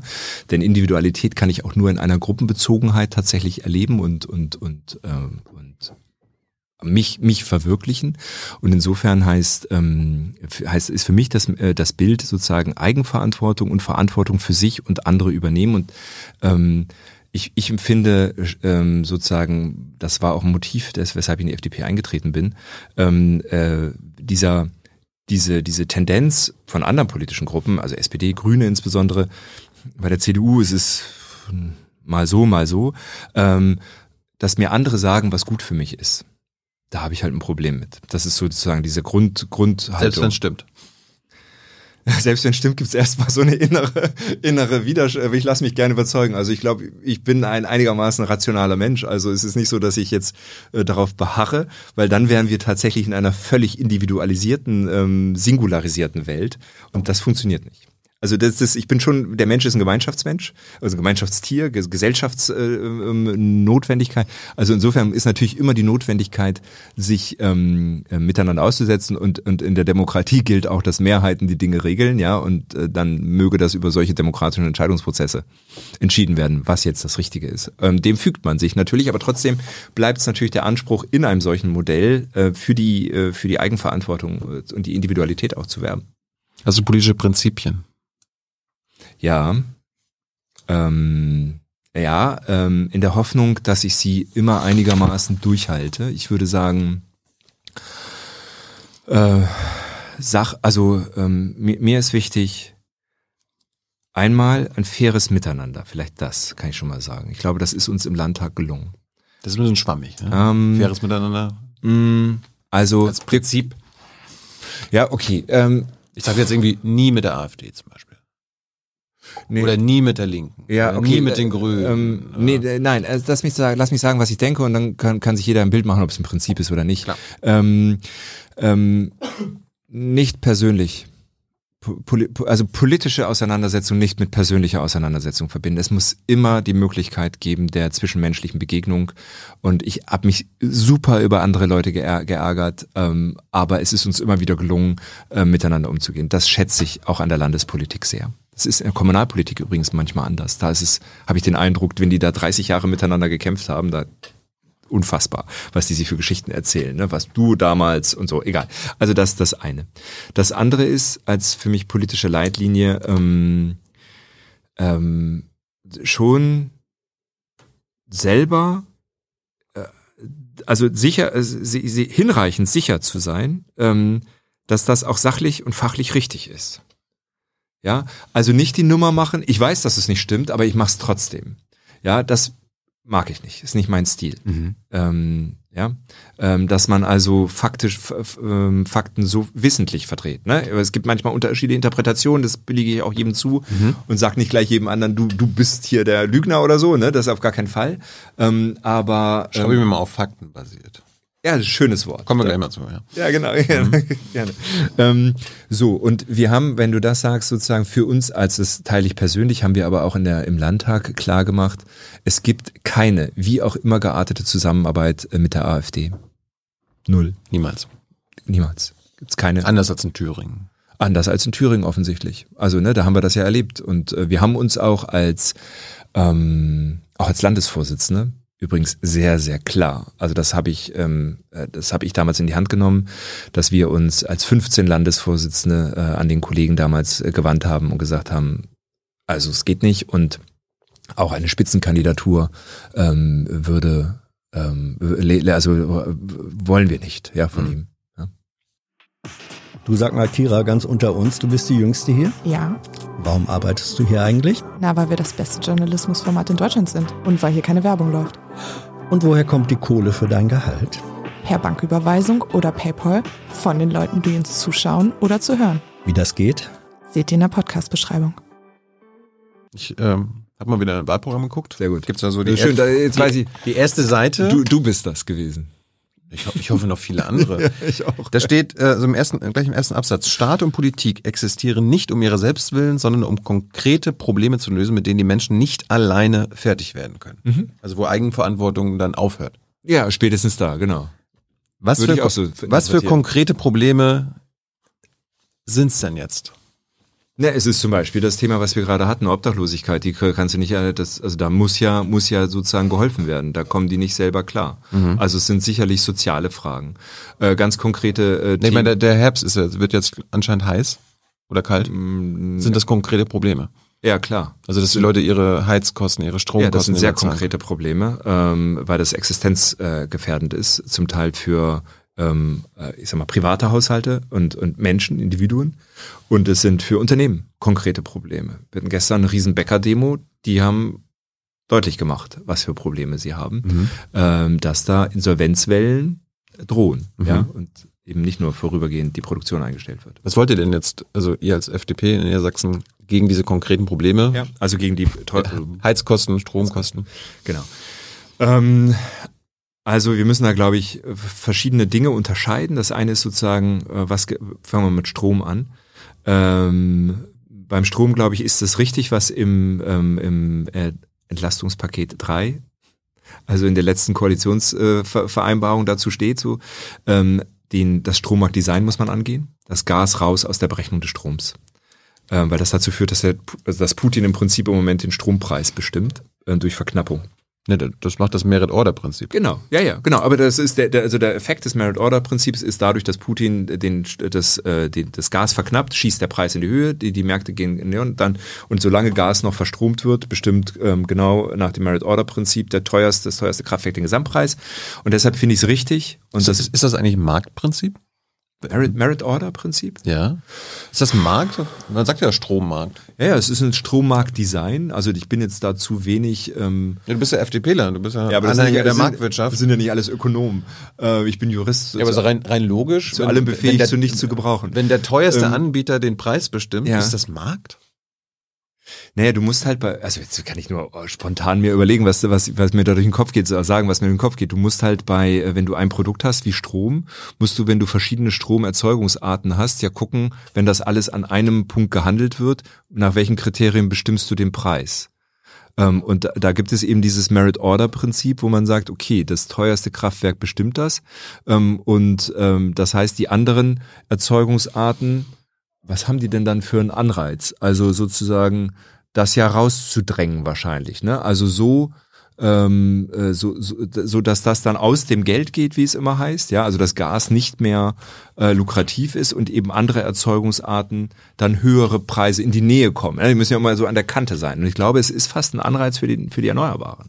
Also für den Ausbau. Klar. Möglicher, ne? Also äh, das, das Prinzip. Ja, wer, jetzt billig Strom produziert, aber den höchsten Preis bekommt, äh, der macht natürlich gut Asche. Genau, der macht jetzt gut Asche, stimmt. Und Und soll auch keine Übergewinnsteuer ne, die, auf haben wir, gut aufge, aufgebrummt bekommen, ne? die haben wir jetzt ja. Kommt ja. Also es nennt sich jetzt anders. Das nennt sich Zufallsgewinne. Aber die FDP hat doch immer gesagt, mit uns keine Steuern, keine neuen ja keine, Steuern. ist ja keine, also Da, darum heißt sie nicht Übergewinnsteuer. ist ja keine Steuer in dem Ah, ja. Sinne, ne? weil, es, weil eben am Marktdesign wird sozusagen eingegriffen und es wird sozusagen diese Zufallsgewinne werden abgeschöpft und deshalb ist es auch nicht Sache des äh, Finanzministers, weil es keine Steuer ist, sondern es wird sozusagen ein Abschöpfvorgang, der da passiert und ähm, das finde ich auch richtig, ja. Also, ähm, aber es ist aus meiner Sicht eine vorübergehende Lösung, weil das Ziel muss sein, ähm, Gas rauszubringen aus der Stromproduktion. Also wir müssen aufhören, Gas zu verstromen. Das ist ähm, schlimm genug, dass das noch der Fall ist. Hätte, glaube ich, viel länger beendet sein müssen. Das dauert leider, es ist ja echt eigentlich komplett irre, worüber wir reden, ne? Dass wir uns bemühen, Kohlekraftwerke wieder zu reaktivieren. Das dauert alles viel zu lang. Ähm, so, aber deshalb, ähm, meine, du, du hast ja vorhin Rösler angesprochen, als die FDP. was habe ich angesprochen? Herrn Rösler. Äh, Philipp Rösler, ja genau. Ja. Als die FDP mit der CDU äh, Mhm. in der Bundesregierung war, Mhm. äh, was, was war das, 2009 bis 2013. Ja, genau. Das war die Zeit, wo die erneuerbaren Energien quasi totgemacht wurden. Und das, Ähm, gibt's, wir haben viele Experteninterviews geführt und in der Zeit wurden die äh, Weichen so gestellt, dass die Erneuerbaren quasi den wurden die, die also der Wirtschaft hier, die Okay. Solarwirtschaft, die Windkraftwirtschaft, Mhm. denen wurde äh, viele Barrieren, gesetzliche Mhm. Barrieren auferlegt und quasi unser Boom, Solarboom, Windkraftboom wurde eingestampft. Mhm. Da war die FDP mitverantwortlich. War das im Nachhinein jetzt ein Fehler? Also ich kann das nicht genau nachvollziehen. Ich will es nicht ausschließen, kann es aber auch nicht bestätigen, äh, welche Entscheidungen da getroffen sind. Was mir in der politischen Debatte begegnet, ist immer. Es, es wurden Deckel eingeführt, es wurde Ja. äh, weniger ja, äh, weil es äh, ja, hm. es, äh, ich erinnere mich an die Debatte. Also ich die Genehmigungen, äh, Vorschriften wurden Ja. äh, komplizierter gemacht. Ja, aber jetzt ähm, nicht alles in die Zeit schieben. Ich will nicht sagen, dass da, dass da, dass da nichts war. Das weißt du besser, weil du hast da die Gespräche geführt. Ne? Das will ich auch gar nicht bestreiten.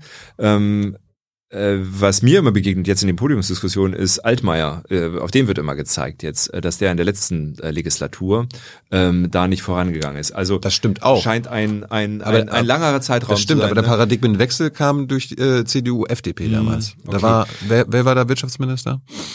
Ah, ich weiß es jetzt gerade nicht. Ja. Ähm, ähm, wir nicht Brüder vergessen, und Rösler. Rösler. Philipp Rösler, ähm, nicht, nicht vergessen, wir haben damals und führen immer noch eine Diskussion auch über die Strompreishöhen. Ne? Also ich will das jetzt nicht, nicht sagen, alles gut, weil ich das jetzt im, im Detail kann ich jetzt nicht nachvollziehen. Wann war welche Entscheidung, wer hat was gemacht und aus welchen Gründen. Ich will nur sagen, FDP hat jetzt eine Erneuerbare nicht wirklich gefördert. Ihr, das macht ihr ja immer noch nicht. Ich meine, ihr seid immer noch so alle Energiearten Nee. und so weiter. Also Mhm. im eurem Wahlprogramm Mhm. immer schön jegliche Energieträger. Ja, ähm, wir haben immer auf den. Energiemix gesetzt, weil wir bei den Erneuerbaren natürlich erhebliche Themen immer noch haben, die nicht gelöst sind. Ähm, also sprich Regelenergie, ähm, Energie. also dass du die die Volatilität von Sonne und Wind, äh, also Volatilität von Wind und und, und nee, Sonne scheint halt nicht immer, ähm, hast du halt äh, Schwankungen, die musst du halt irgendwie ausgleichen. Insofern brauchen wir aus meiner Sicht auch künftig diese sogenannte Regelenergie. Da wirst du nicht drum rumkommen, es sei denn, es gelingt uns endlich beim Speichern voranzukommen, worüber wir auch seit zehn Jahren, über zehn Jahren reden. Stimmt. Ne? Und ähm, da ist die Wasserstoffwirtschaft eine Perspektive, das finden, finden wir auch richtig.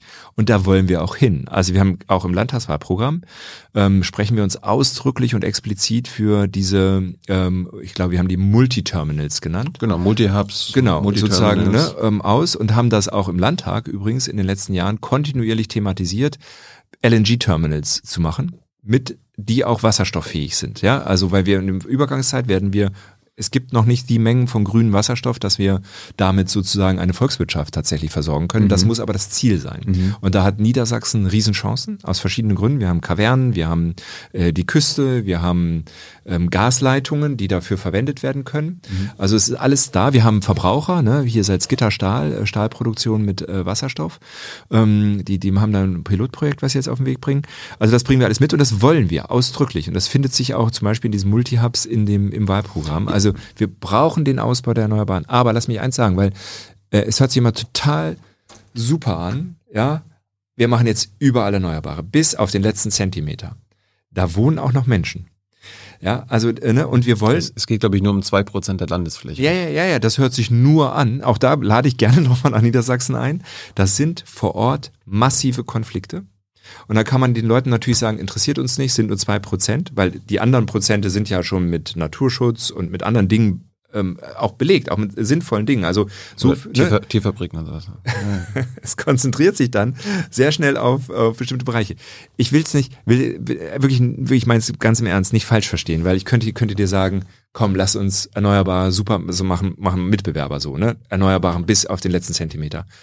Ich will nur dafür werben, wenn wir Erneuerbare, ähm, wenn wir die erfolgreich voranbringen wollen, brauchen wir Konzepte, die auch die äh, Widerstände vor Ort äh, mit mit ähm, mit bedenken ähm, und Abwägungsprozesse haben. Meine, Gerne Bürger. es, es gab auch Widerstände, als ein AKW gebaut wurde in Lingen. Genau. Hat man am Ende trotzdem gebaut, weil es nötig war. Genau. Ja, genau. Ich, deshalb sage ich ja ausdrücklich nicht falsch verstehen, aber ähm, wir müssen auch bei dem Ausbau der Erneuerbaren, müssen wir auch mitdenken, ähm, dass es Konflikte vor Ort gibt. Die müssen nicht immer alle, also es muss nicht jedem Widerstand gerecht werden. ne? Es sind Abwägungsprozesse. Müssen nur ähm, wir können, wir kommen nicht in der Sache voran. Das ist meine Erfahrung mit verschiedenen ähm, Windenergieprojekten, Leitungsausbau. Ja, Tenet, äh, Südlink, Trasse habe ich mhm, von allen Varianten äh, live mitgemacht. Ja. Also ich bin sogar in jeder Variante, ich bin sogar zwischenzeitlich einmal umgezogen, immer räumlich betroffen, die ziehen mir hinterher irgendwie mit dieser Trasse. Ähm, und ähm, äh, es ist einfach so, man muss sich klar sein, das ist ein, ein enormer ähm, ähm, Bedarf an, an Kommunikation, an, an, an versuchen, Lösungen zu finden vor Ort. Deshalb, äh, da will ich einfach immer nur darauf hinweisen, weil das, glaube ich, sich immer so eine, so ein Politikverständnis, was ich oft erlebe in, in vielen Themen, oh, das schreiben wir jetzt einfach mal vor und dann machen wir das mal. Und dann sitzt man in den Ländern und sagt, ja, das haben die in Berlin sich ja toll überlegt, ja, ganz toll. Aber wir vor Ort kommen nicht voran, weil man uns die Rahmenbedingungen gar nicht gegeben hat, weil wir, weil wir auf Widerstände stößen, weil es keine Bürgermodelle meinetwegen gibt. Ähm, die gibt's ja, ne, für die Windenergie sozusagen Beteiligung. Bei, bei der, bei der, bei der Südlink-Trasse die Frage, was ist denn mit dem Eigentum der Landwirte? Werden die jetzt einmal entschädigt oder gibt es eine dauerhafte Entschädigung, eine wiederkehrende Entschädigung dafür, weil die haben wiederkehrend ein Ertragseinbußen und solche Fragen. Ja, das, das bleibt man dann schön, das, das überlässt man dann. Aber, aber diese, diese Widerstände hat Schwarz-Gelb damals ermöglicht. Also dass quasi die Kommunen, äh, dass quasi kommunal dagegen Widerstand geleistet werden Wieso? kann. Womit? Gesetzlich, aber mit diesen Mitspracherechten und so weiter, weil da, damit wurde Ja, das quasi ja, nee, Moment, das ist ja kommunale Planungshoheit. Die Kommunen, also die Kommunen planen. Das sind die Landkreise. Und das halte ich auch für richtig, weil viel Spaß kann ich immer nur sagen, ähm, wenn man das als Land übernimmt. Das wollen die Grünen. Ne? Die Grünen in Niedersachsen sagen, wir wollen das aus der Überlegung genau heraus. Ne? Kann man ja überlegen. Wir zonen das hoch, das Land legt das fest. Was wird die Folge sein? Die Landtagsabgeordneten, die Landräte, die ganzen Bürgermeister vor Ort werden sich zusammentun, wenn dann meinetwegen Widerstand da ist, und werden auf die in Hannover zeigen und es wird nicht vorangehen. Gut. Äh, wie gesagt, ihr sprecht ja im Wahlprogramm von allen Energieträgern. Ich fand es ja interessant, dass äh, ich nicht gefunden habe, das Wort AKW, Atomkraft, Kernkraft. Dabei fordert ihr ja jetzt auch die Laufzeitverlängerung. Genau. Warum macht ihr euch nicht ehrlich? Weil das in dem Zeitpunkt der äh, Erarbeitung des Wahlprogramms, das war ja vor dem 24.02., weil wir haben das ja schon im Dezember angefangen, im Januar war es fertig. Im Ähm, Juni erst beschlossen. Im Juni, nee. Nee. Wir waren, wir waren als Erste da. Wir haben das im März, meine ich, beschlossen.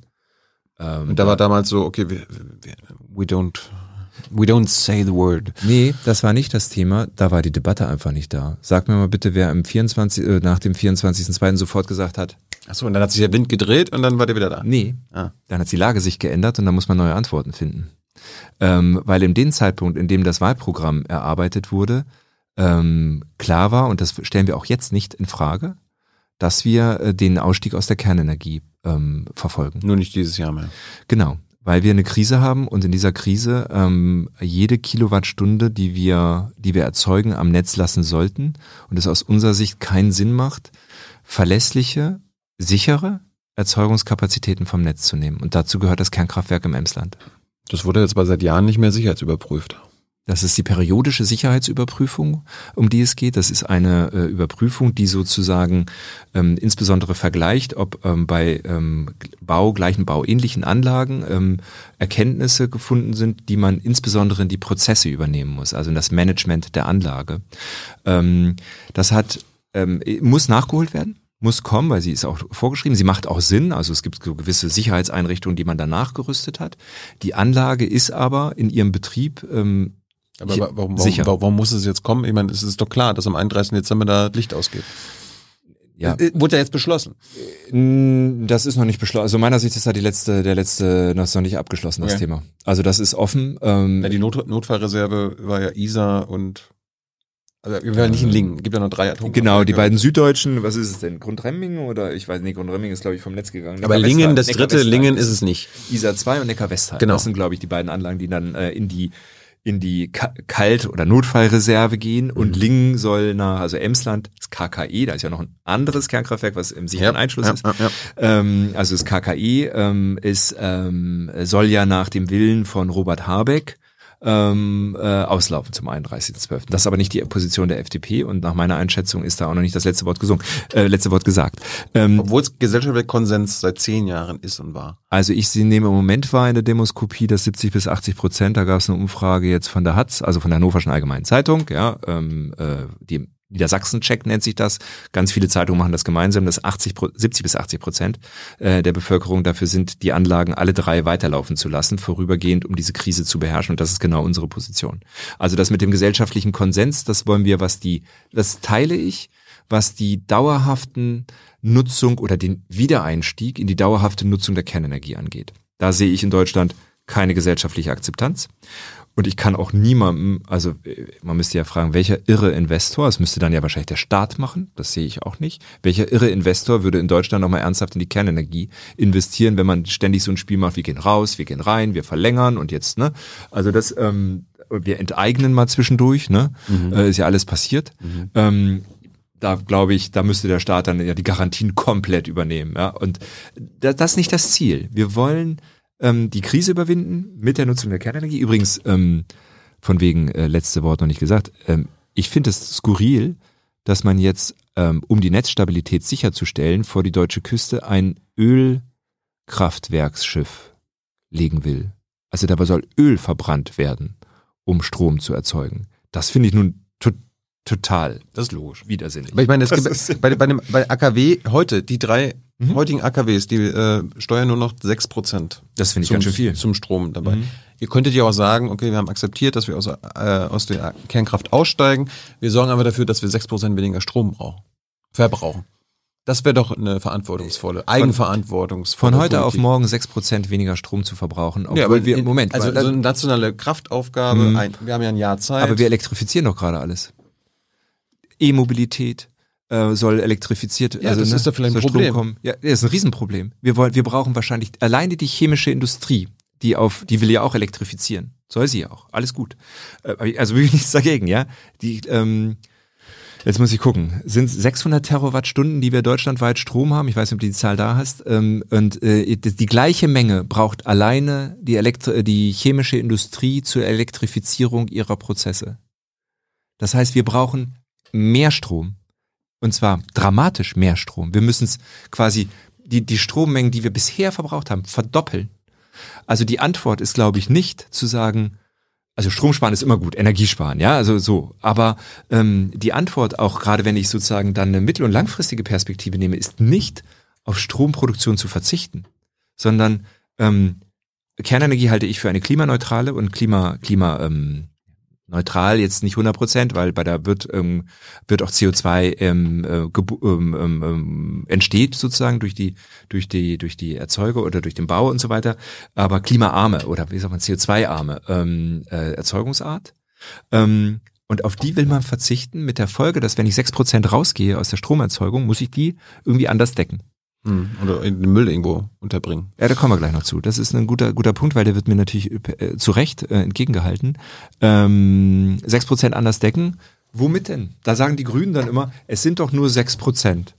Ja, okay, dann machen wir 6% durch Kohle. Das wäre ja offensichtlich das Ideale. Ne? Weil Gas wollen wir ja gerade ähm, sparen, äh, einspeichern, also äh, speichern und für die Wärmeproduktion und industrielle Produktion nutzen.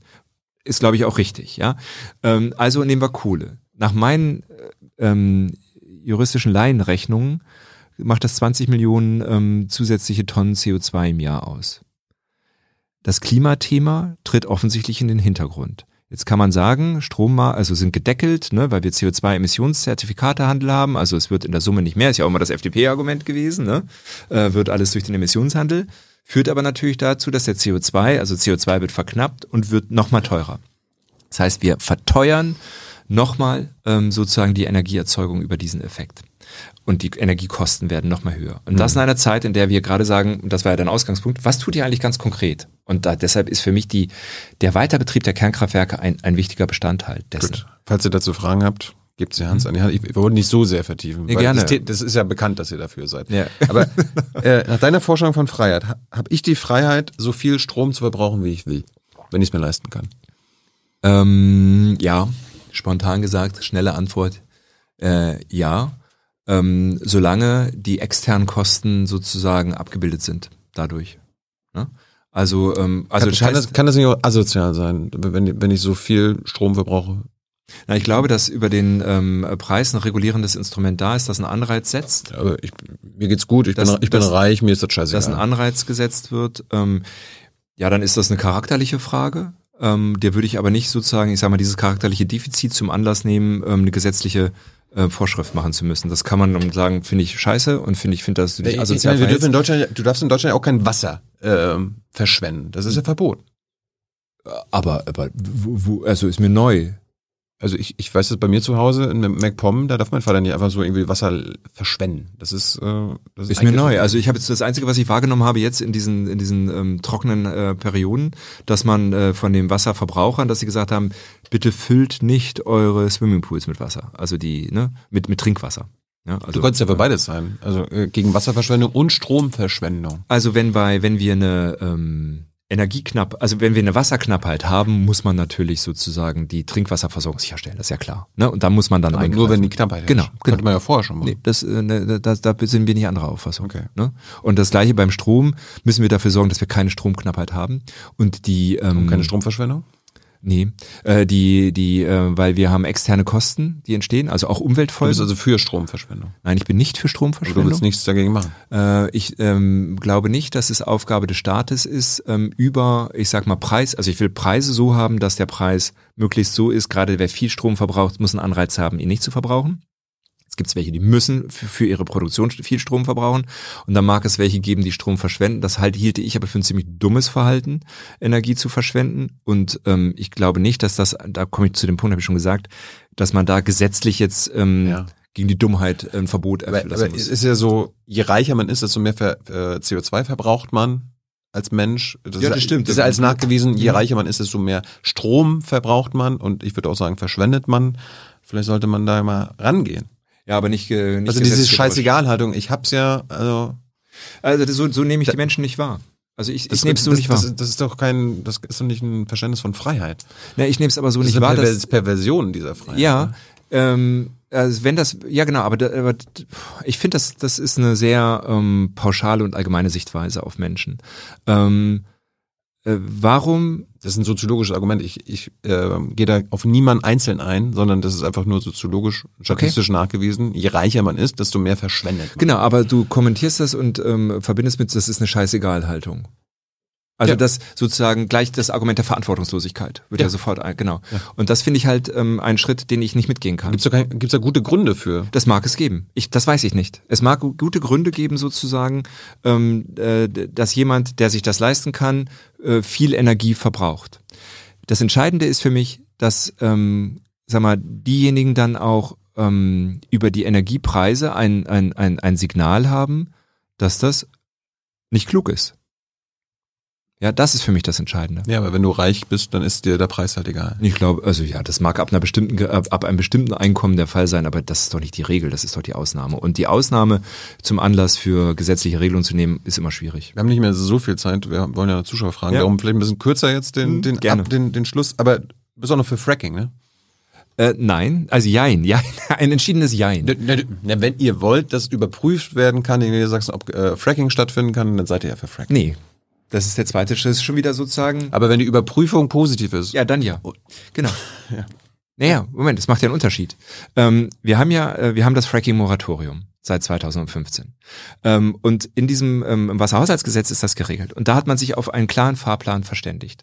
Weil ähm, äh, die, also und, und mit, äh, da ist eine Kommission eingesetzt worden, die hat im letzten Jahr ihren Bericht vorgelegt. Und der hätte im 21, 2021 jetzt schon durch die, ähm, durch den Bundestag, ähm, ich sag mal, beraten werden müssen irgendwie und bewertet werden müssen. Und ähm, diese Kommission kommt zu dem Ergebnis, dass die heimische Gasförderung per Fracking, ja, auch Schiefergas, ja, ich will da gar nicht drum rumreden, ne, auch sozusagen das, was man bisher das dreckigste von allem.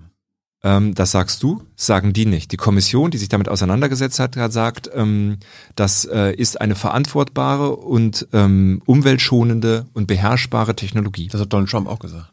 Ja, na gut, aber ja, so gut. Das ist natürlich ein Totschlagargument. Also was der alles gesagt hat, damit kann ich natürlich alles sozusagen dann diskreditieren. Ähm, lass mich den Gedanken einmal kurz zu Ende führen. Ja, ja. Ähm, so und und diese Ergebnisse, die da sind, also diese Behauptung, dass das jetzt so sei, die ähm, muss man jetzt na, und so ist es ja vorgesehen mit entsprechenden Probebohrungen, die ne, die sollen öffentlich, transparent, wo all die Argumente auf den Tisch kommen, soll das überprüft werden.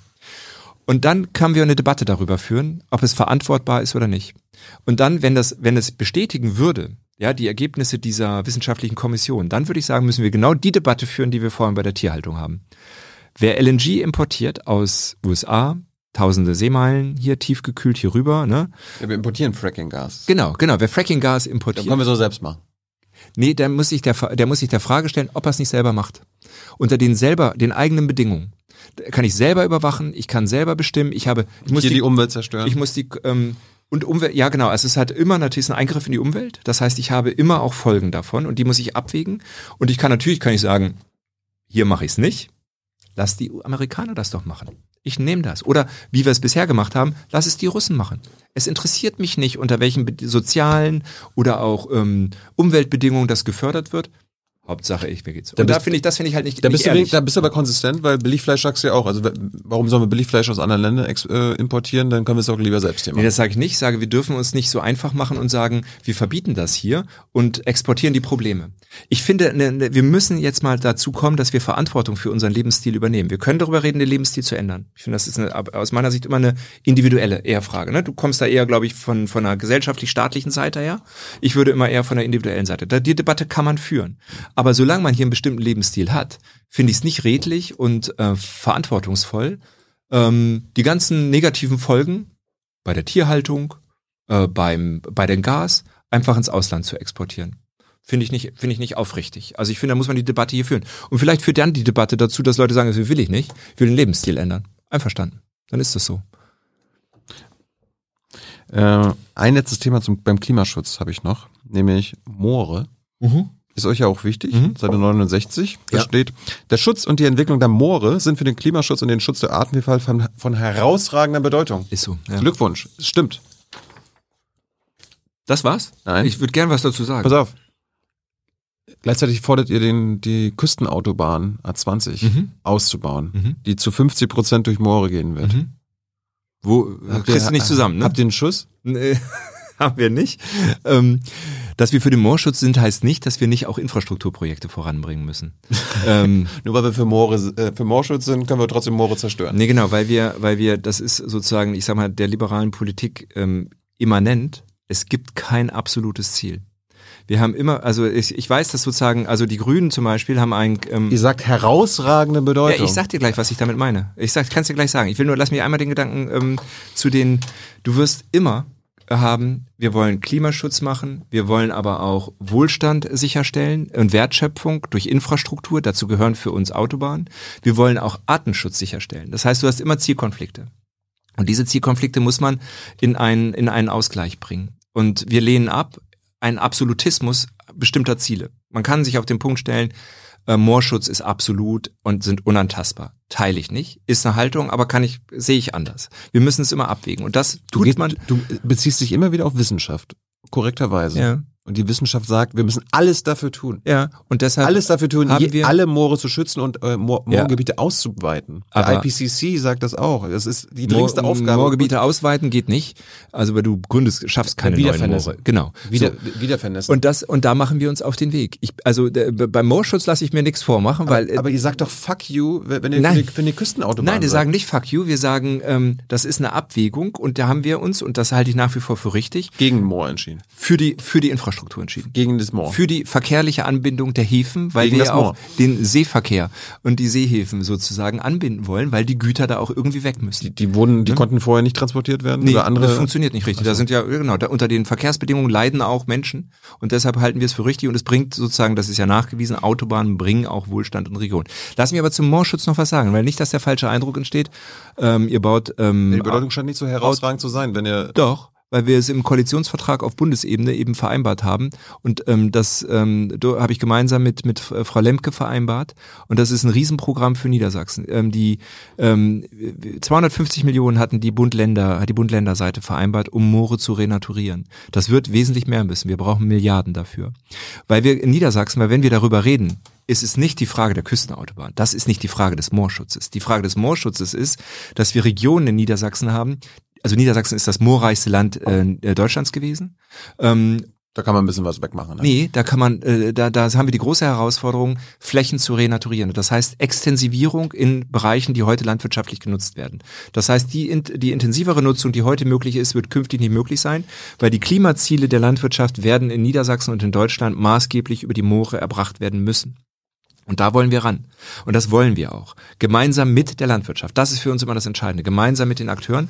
Und dafür haben wir im, äh, im Koalitionsvertrag auf Bundesebene eben einen, ähm, ich sag mal, Bottom-up-Prozess vereinbart. Und nicht das, was die Bund-Länder-Kommission oder die, die, die Bund- Bund-Länder-Arbeitsgruppe da gesagt hat. Die im Prinzip sagt, ist übrigens der Punkt wieder wie beim Ausbau der Erneuerbaren. Wir kommen mal von oben und machen für 250 Millionen ein Moorvernässungsprogramm schön über die Köpfe der Menschen hinweg. Wird nicht funktionieren. Wir müssen vor Ort neue ähm, Wirtschaftsmodelle entwickeln, gemeinsam mit denen, wo man dann mit einer anderen Form des Wirtschaftens auch Perspektiven hat. Das ist die Herausforderung. Und darum geht's. Und auf der anderen Seite nehmen wir aber in Kauf, dass auch Moore auch künftig für Infrastrukturprojekte in Anspruch genommen werden, wenn wir das Projekt für sinnvoll halten und eine Abwägung stattfindet. Muss man nicht mögen. Falls ihr dazu Fragen habt, her damit. Ihr habt noch ein paar Minuten Zeit, dann kommt Hans. Äh, dann habe ich auch noch mal ins Wahlprogramm geguckt. Dafür setzen wir uns ein, unter anderem für Flugtaxis, Drohnen und Hyperloops. Wir sind total innovativ. Ja, aber das ist doch Bullshit von Frank Thelen, diese Hyperloops und Flugtaxis. Naja, Flugtaxis gibt's ja konkrete Entwicklungen hier. Also da gibt's ja, gibt's ja Start-ups, die da, also Start-ups ist ja schon ey, Millionen. Äh, Ja, dieses Flugzeug. Lilium, ne, oder was Ja, meinst das du? ist doch ein Betrug. Ich Also die, die, die, die äh, Eigner behaupten, das sei kein Betrug. Ja, das behauptet Frank Thelen auch, weil er da investiert hat. Aber und Hyperloops? Wie kommt man auf den Blödsinn? Ähm, Das ist ist, doch, das ist doch Blödsinn. ach, ich weiß nicht. Immer gleich, also warum soll man sich gegenüber ähm, auch vielleicht auf den ersten Eindruck ähm, absurd oder, oder als Blödsinn erscheinende Ideen, warum soll man sich denen nicht nähern? Also warum, warum, warum so gleich, ach, geht nicht, ist Blödsinn, scheiße, alles machen wir nicht. Also lass die Leute doch äh, daran forschen, lass sie doch Wir, wir brauchen mehr Schienen, also das Schienennetz ausbauen Für- und, und, äh, und, ganz kurz und in ihr wollt hier Hyperloops attraktiv machen. Das, das ja, aber das eine schließt das andere ja nicht aus. Also natürlich. Gleichzeitig wollt ihr die Schuldenbremse einhalten Natürlich. und alles mögliche. Also wo, wo Also, dann das Geld für den wir Kram haben- herkommt? Also es wird ja keinen staatlichen Hyperloop geben, sondern es geht darum, private Initiativen zu begleiten und zu unterstützen. Und da gibt's ähm, gibt's ja durchaus Modelle und Überlegungen, die einen niedersächsischen Bezug haben, nämlich in Laten im Emsland auf der ehemaligen äh, Transrapid-Strecke. Da gibt's Ideen dazu. Warum denn die Ideen sagen, das ist Schwachsinn? Lass die Leute das doch entwickeln. Gut. Ähm, du forderst ja eine Politik ohne Tabus. Welche Tabus der FDP muss man dann auf ähm, Das, sollen, das müssen mir andere sagen. Tempolimit? Du willst eine Politik ohne Tabus. Let's go. Genau. Bist du für ein Tempolimit? Nein, ich bin nicht für ein Tempolimit. Also doch Politik mit Tabus. Nee, weil ich halte es nicht für sinnvoll. Wir können über alles reden und ich, ich finde, das Tempolimit, die Tempolimit-Frage ist super hochgejatzt zu einer Win-or-Lose-Frage, wo es darum geht, sozusagen Sieger und Gewinner. Ja, als, äh, als Umweltminister müsstest du wissen, dass das auch Verlierer zu CO2 tun. einspart und Ja. weniger Tote und alles Mögliche äh, bedeutet. i- Ja. Ähm, allerdings sind sozusagen auf der Autobahn die Anzahl der Unfälle ist geringer als etwa auf äh, Tempobegrenzungen auf La Landstraßen. Ne? Also ganz so eindeutig scheint mir das dann nicht immer zu sein. Was ist dein Argument gegen ein Tempolimit? Äh, dass es ähm, äh, beim CO2 aus meiner Sicht nicht das richtige Instrument ist, über Verbote das zu machen, sondern wir hier hinkommen müssen, was ja eingestielt ist, über die da wieder Externalisierung, äh, Internalisierung externer Kosten, dass ähm, auf Kraftstoff ja auch sozusagen eine Klimaabgabe gezahlt wird. Das haben wir ja. Und dass da genau das Argument, was wir vorhin hatten, wo du sagst, okay, die Reichen ne, dürfen ähm, können sich das dann ja leisten, dass äh, im Prinzip diese Effekte über Anreize ähm, ähm, sozusagen energiesparsam zu fahren äh, kommen müssen. Äh, Liegt es daran, dass ihr gegen Tempolimit seid? Weil wir hatten ja schon gesagt, dass ihr eine Männerpartei seid, von meistens Männern gewählt wird, die auch wohlhabend sind, die schnelle Autos fahren?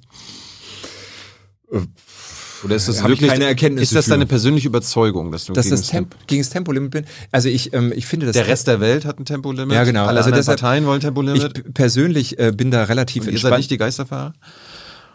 ähm, also es sind immer so viele Sachen, die da, die mir so durch den Kopf gehen. Deshalb muss ich mich immer erst ein bisschen sortieren. Also das erste ist ähm, ähm, persönlich. So persönlich bin ich ähm, beim Tempolimit relativ entspannt. Ähm, ich halte das für keine Glaubensfrage. Ähm, und wir sehen im europäischen Ausland, es funktioniert mit Tempolimit und da geht der, ist, ist es nicht der Untergang des Abendlandes. Ja, ein Tempolimit. Ja, insofern ähm, finde ich, kann man das, kann man das so oder so entscheiden. Mich überzeugen aber jetzt auch nicht die Argumente, die sagen, und das, das, das ist wiederum da, wo, wo, wo für mir wo auch der Punkt kommt, weshalb ich sage, ma, dem würde ich jetzt auch nicht nachgeben, weil das so als das Thema hochgejatzt wird und in der Bedeutung ist es nicht so groß, wie es gemacht wird. Ja, also es wird, wird in Ja, aber wer, du, du forderst eine Politik ohne Tabus, darum dachte ich, na reden wir mal über die absolut, FDP-Tabus. wir können über alle Tabus reden. Ja, aber Ich finde, es ist kein Tabu. Wir haben dazu eine Position, die haben wir begründet und äh, dazu stehen wir. Deshalb ist ja kein Tabu. Also es ist ja nicht so, dass wir das Thema tabuisieren. das äh, Verbrenner, Verbrenner, äh, Verbrennerverbot ist auch ein Tabu bisher der FDP gewesen. Wieso? Wir, wir lehnen das ab. Das ist doch kein Tabu. Ja, eben. Nee, Tabu ist doch, wenn ich, wenn ich worüber nicht sprechen darf. Ja. Also für zum Beispiel ein Verbrennerverbot. ja, darüber kannst du natürlich mit mir reden, aber ich habe eine andere Auffassung. Also aber ich, ich kann dachte- doch nicht, aber ich, ich dachte kann doch nicht alles als Tabu du- darstellen, wo wir andere Ja, Auffassungen aber du sind. scheinst dann Politik ohne Tabus von anderen zu fordern, aber deine eigenen, eure eigenen scheinbaren politischen Tabus äh, nicht Nee. zu überdenken. Schuldenbremse soll weiterhin ist Verfassungsrahmen, werden. ist Verfassung. Die hat, die, hat man, da- die hat man da reingemacht. Kann man Ja, ja, wieder natürlich, ist raus, Menschen gemacht. Kann man ja wieder Ich rausholen. halte sie für sinnvoll, mit Blick auf die künftigen Generationen, damit die nicht mit Schulden überlastet sind. eure Tabus sind sinnvoll und die anderen Nee, sollen sind sie Positionen. aufgeben. Ich glaube, du versuchst sozusagen ähm, Position der FDP als Tabu und und ähm, mich über, Das, das, sind, über das die sind Äußerung. heilige Sachen bei euch. Nee, es sind, äh, Tempolimit, Schuldenbremse. Je, jede, Verbrenner. jede, jede Partei äh, und, und jeder Mensch hat bestimmte Meinungen und Haltungen. Und die werden natürlich in so einer Partei in einem aufwendigen Prozess gefunden und die, dafür treten wir natürlich auch ein. Ja. Letzter Punkt von meiner Seite, dann kommen diese Zuschauerfragen. Äh, Bürokratieabbau. Hm? Da habe ich wieder was Trumpistisches gefunden. Ach, tatsächlich. Du sagst nämlich, für jede, oder ihr, für Ja. jede neue Vorschrift, die in Kraft tretet, äh, tritt, müssten zwei bestehende gestrichen werden. Ja. Dieses Verfahren müsste insti- institu- institutionalisiert werden.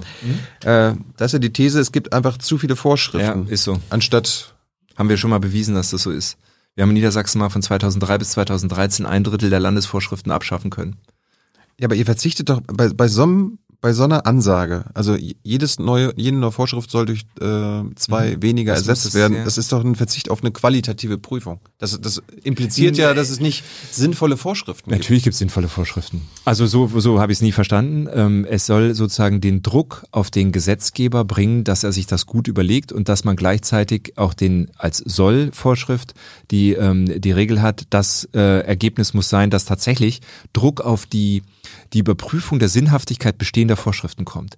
Weil das kann mir keiner erzählen. Wir haben doch so einen Mechanismus, ah, ist einmal Vorschriften, es wird immer draufgesattelt. Niemand macht sich wirklich die Mühe, mal bestehende Vorschriften auf ihre Sinnhaftigkeit zu überprüfen. Und damit, Ja. mit so einem Mechanismus, kriege ich da Druck drauf. Aber das, aber das ist halt so ein, so ein neoliberales Ding. Wieso? Ja, wir müssen weniger, ja, weniger Vorschriften, Deregulierung. Das ist nichts anderes als Deregulierung. das heißt doch nicht, die Standards abzusenken. ja, aber Das heißt entbürokratisieren. weniger Vorschriften heißt Deregulierung. Nein. Nein? Also weniger, es ist natürlich auch das, nee, nein, nein, weil Deregulierung bedeutet, ich senke Standards ab. Da steht erstmal, wir schaffen Bürokratie ab. Das ist das Ihr Ziel. wollt Bürokratie abschaffen. Ja, natürlich. Ich dachte abbauen. abschaffen, in dem Sinne, dass es weniger Bürokratie gibt. Und auch das haben wir in Niedersachsen schon mal gezeigt, indem wir eine ganze Verwaltungsebene, die Bezirksregierung, ähm, abgeschafft haben. Es geht. Ja, und ähm, das, was ich Land auf, Land ab höre, ist, dass die Leute sagen, und zwar alle übrigens, ähm, alle Bereiche, äh, es dauert alles viel zu langsam und es ist zu viel, ist viel zu aufwendig. Wir, wir, wir schaffen in diesem Land nichts mehr. Investitionen in Erneuerbare. Das, das mag ja stimmen. ja, aber das ich- ist da adressiert. Ich fand, das war ein populistisches Argument. Das ist so, als ob du sagst, äh, wir haben zu viele, äh, zu große Klassen in den Schulen und darum machen wir jetzt eine Regel für jeden neuen Schüler, der kommt, müssen zwei andere gehen. Ja, das, das würde nicht der liberalen Haltung entsprechen. Das ist eine, eine, eine extreme Zuspitzung. Nein, also das wollen wir natürlich nicht. Ähm, äh, aber trotzdem braucht man mal, ähm, um, um bei der Entbürokratisierung voranzukommen, braucht man solche Mechanismen. Stefan, das war's? Das Hast du es geschafft? Ja, alles gut. Alles Vielen Dank prima. für deine Zeit. Schade, dass du schon gehst. Hat Spaß gemacht. Ja, jetzt, jetzt kommt Hans noch mit den Zuschauerfragen. Alles klar. Keine Ahnung, was da kommt. Ja, werden wir sehen, ne? Alles Viel klar. Spaß. Vielen Dank, ne?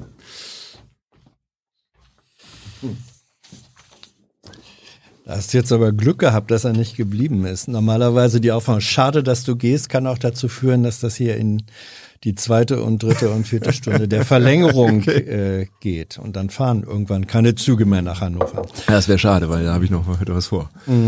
Äh, da war vom Beginn des Gespräches äh, eine Frage offen, nämlich inwiefern Reduzierung des Fleischkonsums Bestandteil eures Programms ist oder nicht. Ja, genau. genau. Daran konntest du dich nicht so gut äh, erinnern. Richtig. Also, ich zitiere, eine Reduzierung des Fleischkonsums kann vielerorts einen positiven Beitrag für Klimaschutz und Gesundheit leisten. Das ist wörtliches Zitat aus dem Abschnitt Landwirtschaft und Ernährung. Also ihr habt Ja. Reduzierung des Ja. äh, Fleischkonsums. Okay. Das teile teil ich auch, so wie es da steht. Ja. Nun doch. Gut. Nee, nicht nur Äh, doch, nee, nee, nee, Du, du wusstest, es war dir vorher nur Genau, nicht ich, so ähm, bewusst. mir war Ja. die Formulierung nicht klar, aber diese Aussage ist natürlich in jeder Hinsicht richtig ähm, und ähm, wir haben ja über das Thema ausgiebig gesprochen ähm, und äh, sehe da kein, also passt, ja.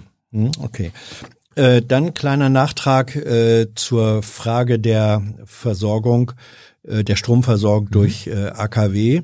Der Stresstest hat ja ergeben, dass äh, durch äh, das, was die AKW, wenn sie in den Streckbetrieb gehen, ähm, liefern können, nur 0,5 Gigawatt ähm, zusätzlichen Strom Ja. äh, sie bringen würden und es immer noch 4,5 Gigawatt, also das Neunfache dieser eingesparten Menge äh, an kurzfristig zuschaltbaren Kraftwerken bedeuten würde. Das heißt, der Einspareffekt wäre relativ klein. Ihr macht doch da aus einer Mücke einen Elefanten. Nee, machen wir nicht, weil wir über den Streckbetrieb hinausgehen, auch äh, fordern, dass wir für ähm, die nächsten drei, vier Jahre zusätzliche Brennelemente bestellen und damit Woher sollen die kommen? Äh, die hätte man, das haben wir schon vor sechs Monaten auch thematisiert, hätte man als Westinghouse gesagt hat, amerikanischer Hersteller, also nicht russisch, äh, Westinghouse gesagt hat, ähm, bis Ende des Jahres können wir liefern, haben wir gesagt, so jetzt macht das äh, auch, auch im Zweifelsfall auf Vorrat, damit wir die Option haben. Ähm, und das ist nach wie vor die Position, das muss man schnellstmöglich bestellen. Die dauern, also das, was ich höre, äh, jetzt sozusagen mal zwölf Monate mindestens, bis man die bekommt. Wie und es gibt dauert- nicht nur, ja. nicht nur Mhm. russische äh, Hersteller, ne? Also es gibt auch westliche, die dann auch aus westlichen oder aus anderen Quellen als russische Quellen. Ja, das im Moment wird gerade in Lingen eine Lieferung russischer äh, ja, aber die ist woanders erwartet. hingekommen. Nee, nee, die ist, die ist umgeleitet worden. irgendwie. Ja, genau. na, ich weiß nicht, ob sie inzwischen äh, angekommen Okay. ist. Äh, sollte über Rotterdam geliefert äh, An die werden. ANF da, an die Brennelementefertigung. Äh, Richtig, und die Bundesregierung oder die Atomaufsichtsbehörden hatten die Zustimmung dazu erteilt. Deswegen Ja. wäre es eigenartig, wenn das jetzt doch nicht dahin geht. Äh, Aber, die produzieren, ganz kurz, ja. die produzieren nicht für, für, für Emsland, für KKE, ne? Nee, nee, produzieren nee, für die, die äh, Genau. produzieren wesentlich Ja. für Frankreich. Ja. Ähm, wenn man aber jetzt diesen Vorschlag aufgreift und sagt, weiter produzieren, ähm, das bedeutet, dass die, ihr habt schon drüber gesprochen, die periodische Sicherheitsüberprüfung, Mhm. die seit drei Jahren überfällig ist, ähm, dann nachgeholt werden müsste und zwar nicht mehr zu den Standards von vor zwölf Jahren, als die letzte Überprüfung war, sondern zu neun. Genau. Das ist ein äh, Spiel, das oder ein Risiko, das auch nach hinten losgehen kann. Niemand weiß, ob die AKW diese Standards erfüllen könnten. Und wie lange dauert nach deiner Kenntnis so eine periodische Sicherheitsüberprüfung? Also die dauert sicherlich mehrere Monate. Ich kann dir nicht Eben. den genauen Zeitraum sagen. Ähm, nach meinen Gesprächen äh, sozusagen mit, mit, mit einschlägigen Experten, die sowas machen, Mhm. ähm, ist das machbar und, und parallel zum Betrieb, so ist es ja auch bisher. Die P- PSÜs werden ja parallel zum Betrieb gemacht, nach deren Sicht machbar, leistbar und auch verantwortbar. Um ein Missverständnis nicht aufkommen zu lassen, wenn die, wenn der Eindruck entsteht, eine Anlage ist unsicher, dann muss die Atomaufsicht der Länder, die, also das war mal Ja. meine Zuständigkeit, und die des Bundes die Anlage stilllegen.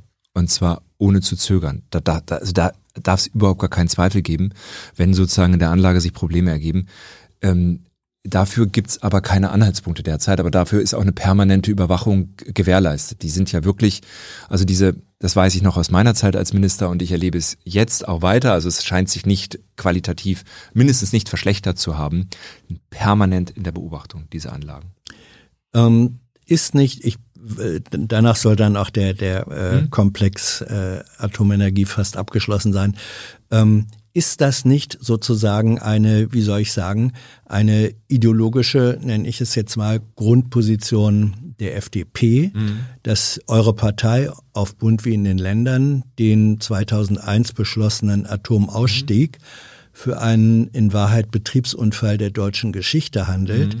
Es war so, dass schon die schwarz-gelbe Koalition 2009 nur zustande kam, weil die FDP der damaligen Kanzlerin Merkel abgenötigt hat, den Ausstieg aus dem Ausstieg zu machen.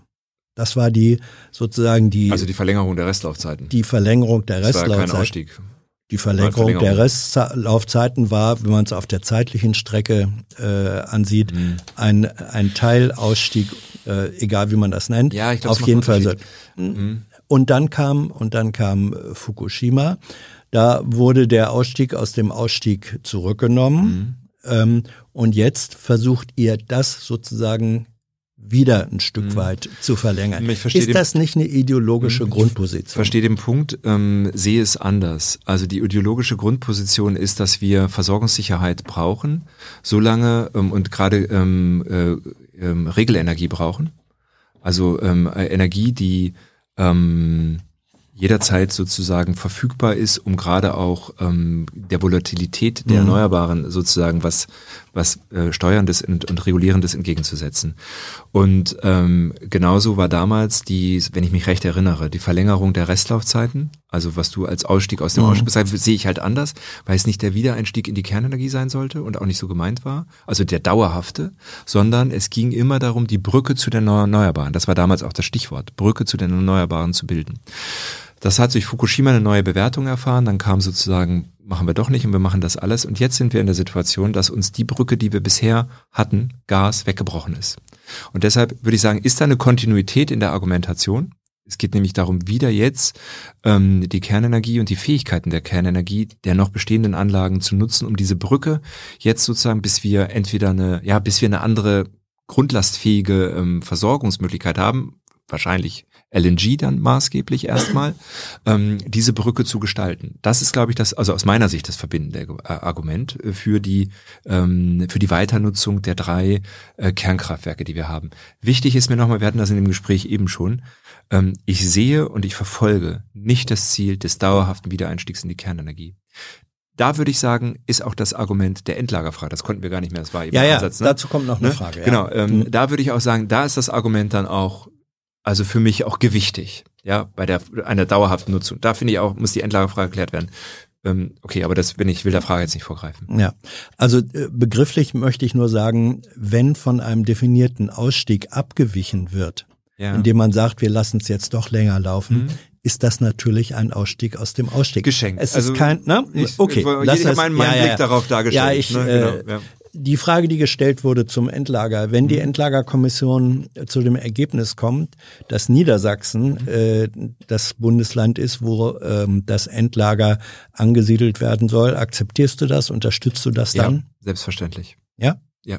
Also das ist, vielleicht, wenn ich das noch sagen darf, Ja. ich war bei der ähm, äh, bei der Frage, als wir, ich sag mal, Gorleben beerdigt haben. Mhm. Damals war ich Umweltminister ähm, und äh, wir haben uns dann gemeinsam ja Länder parteiübergreifend auf den Weg gemacht, ähm, das äh, Standortauswahlgesetz auf den Weg zu bringen, das neue sozusagen. Und ich halte das nach wie vor für einen richtigen Prozess, der wissensbasiert transparent sein muss. Wir sind übrigens, was diesen Prozess angeht, im Landtag auch, haben wir ähm, fraktionsübergreifend gemeinsame Beschlüsse herbeigeführt, sozusagen, wo es immer wichtig ist, Transparenz, Wissensbasiertheit und so weiter, dass das gesichert ist, ähm, weil wir uns auch bisher alle einig sind und ich habe auch keinen Anhaltspunkt, dass sich das ändert bei den Kollegen im Landtag, bei den anderen Fraktionen, ähm, dass wir selbstverständlich das Ergebnis, was dann bei da rauskommt, akzeptieren werden.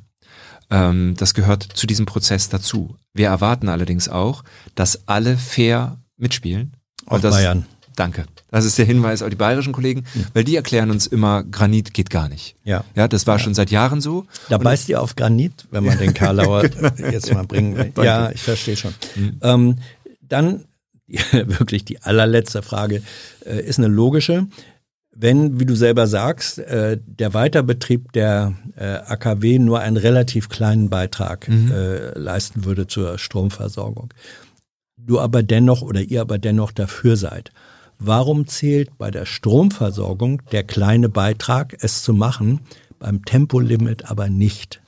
weil ich habe, das habe ich eben versucht deutlich zu machen, ähm, dass, ähm, also ich, also zum einen Ist doch auch ein kleiner Beitrag. Ja, ja, ja, ja, ja, ja, ich weiß, weiß, ich kenne das Argument auch. Also sozusagen, ähm, es sind zwei Gedanken dazu. Der eine ist, wir haben nicht so richtig eine Mineralölknappheit. Ne? Also eine Benzinknappheit ist im Moment nicht das Thema. Ähm, also da gibt's nicht dieses Verknappungsargument, was wir jetzt gerade bei der beim Strom und beim Gas besonders Ist ja nicht das einzige Argument für nee, aber, Tempolimit. nein, aber es ist ja sozusagen eins, wo die beiden sich unterscheiden, was die Menge angeht. Ne? Ich habe in der beim Strom habe ich eine echte Knappheit.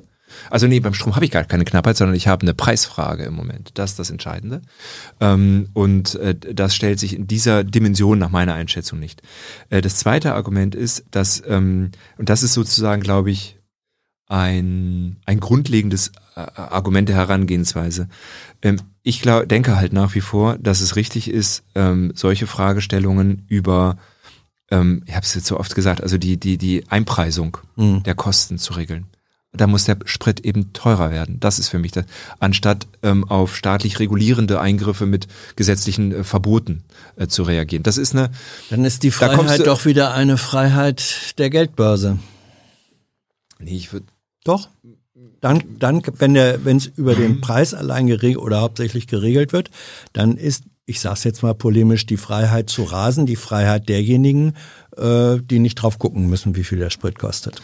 Also weil ich dann denjenigen, die sich das bezahlen können, es nicht gönne, dass die das tun. Nein, nein, nein, Ähm, nicht gönnen. Ne? Nicht Nee, ja, gönnen. Moment, aber ich darf ja ein bisschen polemisch. Mm, ne? natürlich. Genau, also die, ähm, weil ich es denen nicht gönne, äh, das zu tun, äh, muss ich es für alle gleich regeln und verbieten.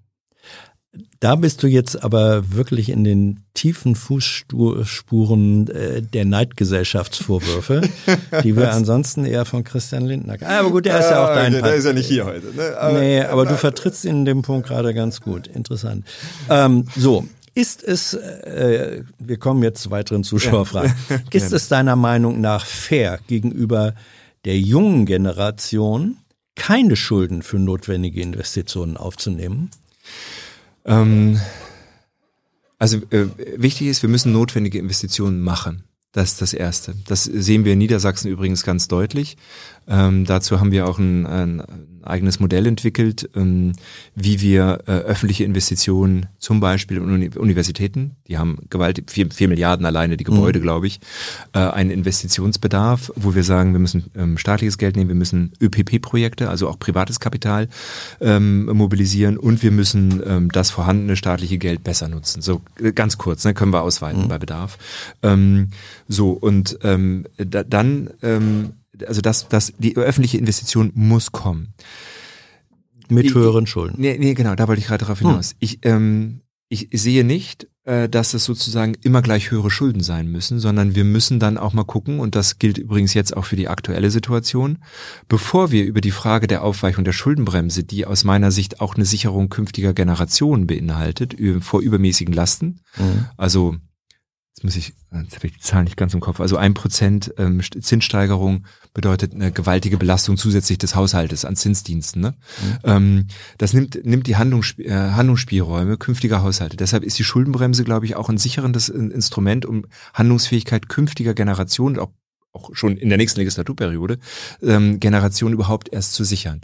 Heißt aber nicht, dass die Schuldenbremse ein ein, ein Tabu ist, um das nochmal aufzugreifen, ja, sondern sie hat eine Ausnahmeregelung, die eben dann greift, wenn eben eine bestimmte Krise äh, und so weiter ist. Haben wir nicht diese Situation? Genau, und darüber, darüber wird man, also ähm, die Dimension der Krise zeigt mir, äh, dass wir wahrscheinlich sehr bald über diese Frage genauer sprechen müssen. Und das heißt, da bist du offen zu sagen. Ähm, ich äh, will einen Satz sagen, weil hm? der führt dann am Ende dazu, ähm, ähm, also die, die Regelung gibt's ja. Das heißt, die Debatte muss man führen. Ich bin dann offen, wenn wir vorher alles andere auf den Prüfstand gestellt haben. Wir müssen, also ich kann dir jetzt nicht sagen, also wenn jetzt die Frage käme, welches ist es denn, kann ich dir ja. heute nicht sagen. Nur wir haben ja ähm, in diesem Koalitionsvertrag in Berliner Ebene auch viele Investitionsvorhaben besprochen, die unterschiedliche auch, auch von uns wahrscheinlich Vorhaben drin sind, die Geldkosten von ähm, SPD und von Grünen. Der einfache Weg wäre zu sagen, ach, wir machen einfach neue Schulden und äh, lösen das darüber mit den Folgen für künftige Generationen Handlungsfähigkeit der Haushalte. Ich glaube, die Politik und die Berliner Kollegen sind in einer verdammt schwierigen, also wirklich eine riesen Herausforderung, eigentlich auch nochmal alles auf den Prüfstand zu stellen und sagen, was können wir uns angesichts dieser Krise eigentlich alles leisten, von dem und was wollen wir uns leisten, von dem, was wir hier in unserem Koalitionsvertrag vorhaben. Und wenn, wenn man das alles diskutiert hat und das immer noch nicht reicht, dann werden wir natürlich auch in der, äh, die, die Ausnahmesituation für die Schuldenbremse in Betracht ziehen müssen, klar. Also, also die Frage ist ja immer, was kostet, was ist teurer? Äh, Schulden aufzunehmen, um etwas zu investieren zum Beispiel, um notwendige Ausgaben, auch im Interesse, das war die Frage ja, äh, der jungen Generation, mhm. ähm, um das zu sichern, ja. oder wird es teurer, wenn wir jetzt sparen? Genau, das verstehe ich und ähm, äh, trotzdem ähm, ist der, also nicht trotzdem, sondern der Ausgangspunkt ist, die Schuldenbremse hat Verfassungsrang, kann man sagen, will man wieder ändern und so. Mhm. Ich finde, sie hat einen guten Grund, weil sie eben gezeigt hat, dass wenn man ein solches bremsendes Element nicht hat, ähm, eben, ich sag mal, nicht nur die zwingend notwendigen Investitionen gemacht werden, sondern eben auch mit Geld sehr, sehr locker umgegangen wird, mit mhm. staatlichem Geld. Ähm, und deshalb hat sie einen, einen vernünftigen ähm, äh, Grund und sollte auch aus meiner Sicht beibehalten werden. Ähm, so, und äh, es ist ja nicht so, dass ähm, es können ja Schulden gemacht werden. Ne? Das ist ja eine mhm. Bremse. Wir haben ja im, im sozusagen abhängig von der wirtschaftlichen Leistungsfähigkeit können entsprechend Schulden gemacht werden. Und die müssen natürlich auch vorrangig in solche Investitionen gehen. Mhm. Ja, also insofern im, ich würde es nicht so absolut einfach sagen, wer für Schuldenbremse ist, ist gegen Investitionen. Das ist nicht, nicht mein Bild, ne? sondern wir müssen eigentlich den Anspruch haben, die Dinge miteinander zu verbinden. Eine seriöse, solide Haushaltsfinanzpolitik zu machen und auch ähm, sparsam zu sein und gleichzeitig die Investitionen in die, ähm, gerade für sozusagen jetzt die aber es ist, es ist dein Parteivorsitzender und Finanzminister, der das, der die Schuldenbremse und ihre Einhaltung wie ein Mantra vor sich herträgt. Das ist eine ganz andere Position als die, die du jetzt hier vertrittst. Ich habe ihn jetzt kürzlich in einem Interview in der Süddeutschen Zeitung gesehen, wo er genau auf diesen Sachzusammenhang hingewiesen hat. Wo er ah. gesagt hat, es ist Verfassungsrang. Alles, alles andere muss, also deshalb hoher Wert, ja. Bevor man an die denkt, müssen wir alles andere auf den Prüfstand stellen. Und das hat er, hat er sich genauso geäußert. Und da fühle ich mich eigentlich sehr gut äh, auch äh, wohl mit der Haltung. So, wir probieren jetzt äh, die nächsten Tickchen kürzer, Okay. sonst Ja. landen wir wirklich bei Stunde fünf, aber bitte. Ähm, es fahren auch dann noch Züge. Es wird gefragt, liberal ist losgelöst von rechts und links. Wie sozial bist du als Liberaler? Du, Für mich, Stefan. ja, ähm, vielen Dank für die Frage. Für mich ist das, ähm, geht das einher. Also für mich, ich, also alle, also ich für mich würde sagen, ich bin ein, auch ein sozialer Mensch, weil mir, also wenn damit gemeint ist, mir ist das Schicksal anderer Menschen nicht egal, das ist so. Ja, ich, Bist du das, was man früher einen Sozialliberalen genannt hätte? ähm, nee, ich, ich, also ich habe halt halte von diesen ein, ein so, äh, so, so linksliberal, rechtsliberal, sowas nichts, sondern ähm, Schade. Ich halte mich für einen ganz normalen, durchschnittlichen, ganzheitlichen Liberalen. Boah. Aber Boah, ähm, also der Fragesteller präzisiert das Okay. und sagt, sollte ein Mensch, der Vollzeit einen wichtigen Beitrag zur Gesellschaft leistet, sich bürger, sollte der bürgerlich gut leben können. er muss von dem äh, Einkommen leben können. Ja. Was hältst du, nochmal eine Frage zum Liberalismus, vom Ordoliberalismus? Inwiefern kennst du, jetzt wird aber abgefragt, Oh, jetzt so. die Freiburger Schule und was sind für dich die Freiburger Thesen der FDP? Klingt Also- so ähnlich, ist aber nicht dasselbe. Nee, genau, genau. Also wenn ähm, ich- ne, ich kann nur wiederholen, ich bin Jurist. Ähm, also ich verstehe unter Ordoliberalismus den Liberalismus, der auf ähm, ordnungspolitische Rahmenbedingungen setzt in der Wirtschaftspolitik. Ähm, ähm, und das ist, glaube ich, eine, eine wichtige und zentrale ähm, Haltung, dass wir sagen, ähm, wir brauchen für den Markt Spielregeln. Ja, und der, der Staat ist der berühmte Schiedsrichter sozusagen. Und deshalb brauchen wir ein Kartellamt zum Beispiel. Ne? Das, der muss aufpassen, dass nicht eine Ma ein, einer ähm, oder sich eine Marktmacht herausbildet, der die anderen äh, dann ähm, ähm, un unterdrückt und quasi seine Preise diktieren kann. Das darf nicht sein, sondern wir wollen ja einen vernünftigen Wettbewerb. Das verstehe ich darunter. Ob das die richtige Interpretation ist, kann ich nicht sagen. Die Freiburger Thesen gelten ja quasi als sozialliberales Aufbruchssignal. Ne? Ähm, und das widerspricht dem gar nicht. Und ich, ich glaube, die sind nicht mehr so, also sie sind aus einer anderen Zeit, in einer anderen Zeit Na, sie entstanden. haben vor allem auch Ne? nicht lange gegolten, 71 bis 77. Ja, da bin ich ehrlich gesagt jetzt nicht Ja. so. Ich bin 73 geboren, sorry. Ja, Kann man aber trotzdem wissen, ne? Das hättest du dann schon mit 77, 77 warst du vier Jahre alt. Ja, verdammt, ja. Ähm, ja. Ähm, hm. ich glaube, Werner Mayhofer, der, der Autor der Freiburger Thesen, hätte dem jetzt nicht unbedingt zugestimmt, dass Ordoliberalismus, ähm, äh, dass Freiburger Schule und, und Freiburger Thesen das gleiche sind. Egal. Das habe ich aber nicht gesagt. Hm, klang für mich eben so. Nee, nee, nee, nee, nee, nee, nee. Also äh, ich habe gesagt, was ich unter Ordoliberalismus verstehe und ich habe gesagt, dass die ähm, Freiburger Thesen für mich sozusagen so ein sozialliberales Signal sind. Mhm. Ähm, das habe ich jetzt nicht nicht gleichgesetzen wollen. Also Okay. ne? Gibt es ähm, Positionen innerhalb der aktuellen FDP-Agenda, äh, die deinen Meinungen und Werten widersprechen? A, welche wären das? Und B, wie gehst du damit innerlich und im öffentlichen Diskurs um? Also mir fällt jetzt ehrlich gesagt spontan nichts ein. Also wenn es meinen Werten widersprechen würde, also wirklich der Grundhaltung. Wenn du dich mit Mhm. Kubicki vergleichst, wo seid ihr auseinander?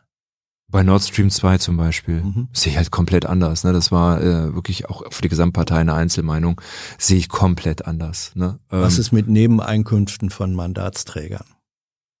Äh, Finde ich nicht schlimm, Nebeneinkünfte, wenn sie transparent sind, ne? weil ich glaube, dass wir nicht nur, ähm, also wir brauchen auch Menschen, die aus dem echten Leben kommen und nicht nur diejenigen, die ähm, sozusagen ausschließlich auf die politischen Einkünfte angewiesen sind. Das hat auch was mit innerer Mhm. Unabhängigkeit zu tun und Rückkehr ins, ins, ins normale ähm, ähm, Leben. Also Abgeordnete sind halt auch manchmal nach vier Jahren oder acht Jahren wieder draußen. Die müssen dann halt auch wieder arbeiten. Deshalb äh, finde ich, da ist auch oft so eine, so eine unterstellende Debatte, die sind alle beeinflusst gekauft, das wird nicht der Realität gerecht. Alle nicht.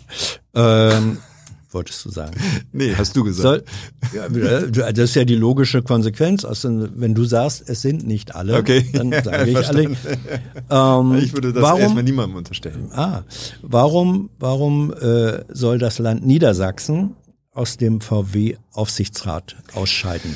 Ähm, weil wir äh, bei der, also das ist unsere Position als FDP, wir wollen das, ähm, dass ähm, nicht, also nicht das Land, das ist nicht, ist ein bisschen verkürzt, wir wollen keine Regierungsmitglieder im Aufsichtsrat haben, mhm. sondern das Land soll seine Anteile durch andere qualifizierte Personen wahrnehmen mhm. lassen, weil wir erlebt haben in der VW-Krise, das war für uns, also in dem Abgasskandal, das war für uns der Punkt, dass wir den Ministerpräsidenten nach den Aufsichtsratssitzungen gesehen haben, äh, wie er quasi VW-Meinungen vertreten hat.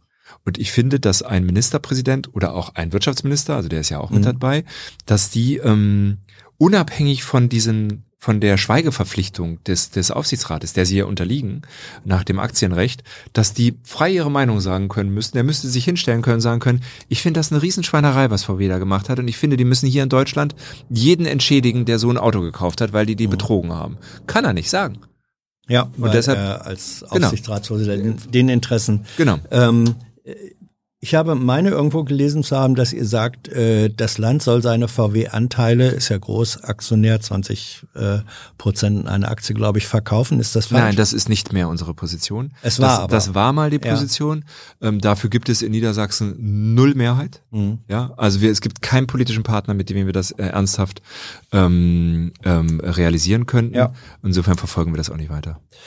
Gut, dann noch äh, zwei, drei kurze Positionen. Was denkst du über Mindestlohn? Haben wir, wird jetzt umgesetzt. Wie siehst du das Bildungssystem in Niedersachsen aufgestellt? Schlecht.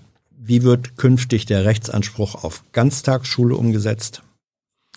Ja, indem wir es endlich schaffen, äh, mehr Lehrer heranzukriegen. Das ist aber leider nichts, was wir von heute auf morgen lösen werden. Wie will die FDP den ÖPNV auf dem Land fördern und dafür sorgen, dass ähm, die Landbevölkerung weniger vom Auto abhängig ist? Ja, indem wir mehr Geld in die ländlichen ähm, Strukturen des ÖPNV geben, um mehr Angebote zu ermöglichen. Ähm, und indem wir auch, das hat ist ja diese 9-Euro-Ticket-Debatte, es schaffen, dass der ÖPNV attraktiver wird, dadurch, dass man auch mal aus dem einen Verkehrsverbund locker über den anderen fahren kann, ohne an irgendwelchen Hürden zu scheitern. Warum wollt ihr den Menschen nicht die Freiheit eines kostenlosen Personennahverkehrs geben? Weil ähm, äh, dadurch die, ähm, die Strukturschwächen des ÖPNV ähm, nicht behoben werden. Wir haben genau das Problem, was die Vorfrage hat, dass wir in den Städten einen funktionierenden ÖPNV haben. Im ländlichen Raum haben wir zum Teil gar keinen ÖPNV oder einen, der durch die Schülerbeförderung sichergestellt wird. Und bevor wir sozusagen die Kostenfreiheit gehen, müssen wir die Strukturen äh, im ganzen Land besser machen. Dafür wäre mir das Geld dann wichtiger, als in die Kostenfreiheit zu gehen. Und die letzte Frage. Wenn man immer gegen Regeln und Verbote ist, wieso will man dann überhaupt Gesetzgeber sein? Weil es natürlich ganz ohne Regeln und Verbote nicht geht. Äh, auch die Freien Demokraten sind für Regeln und Verbote, gerade im Sinne des, äh, lasst uns einen gesetzlichen Rahmen geben, der dann etwa in der Wirtschaft einen fairen Wettbewerb ermöglicht.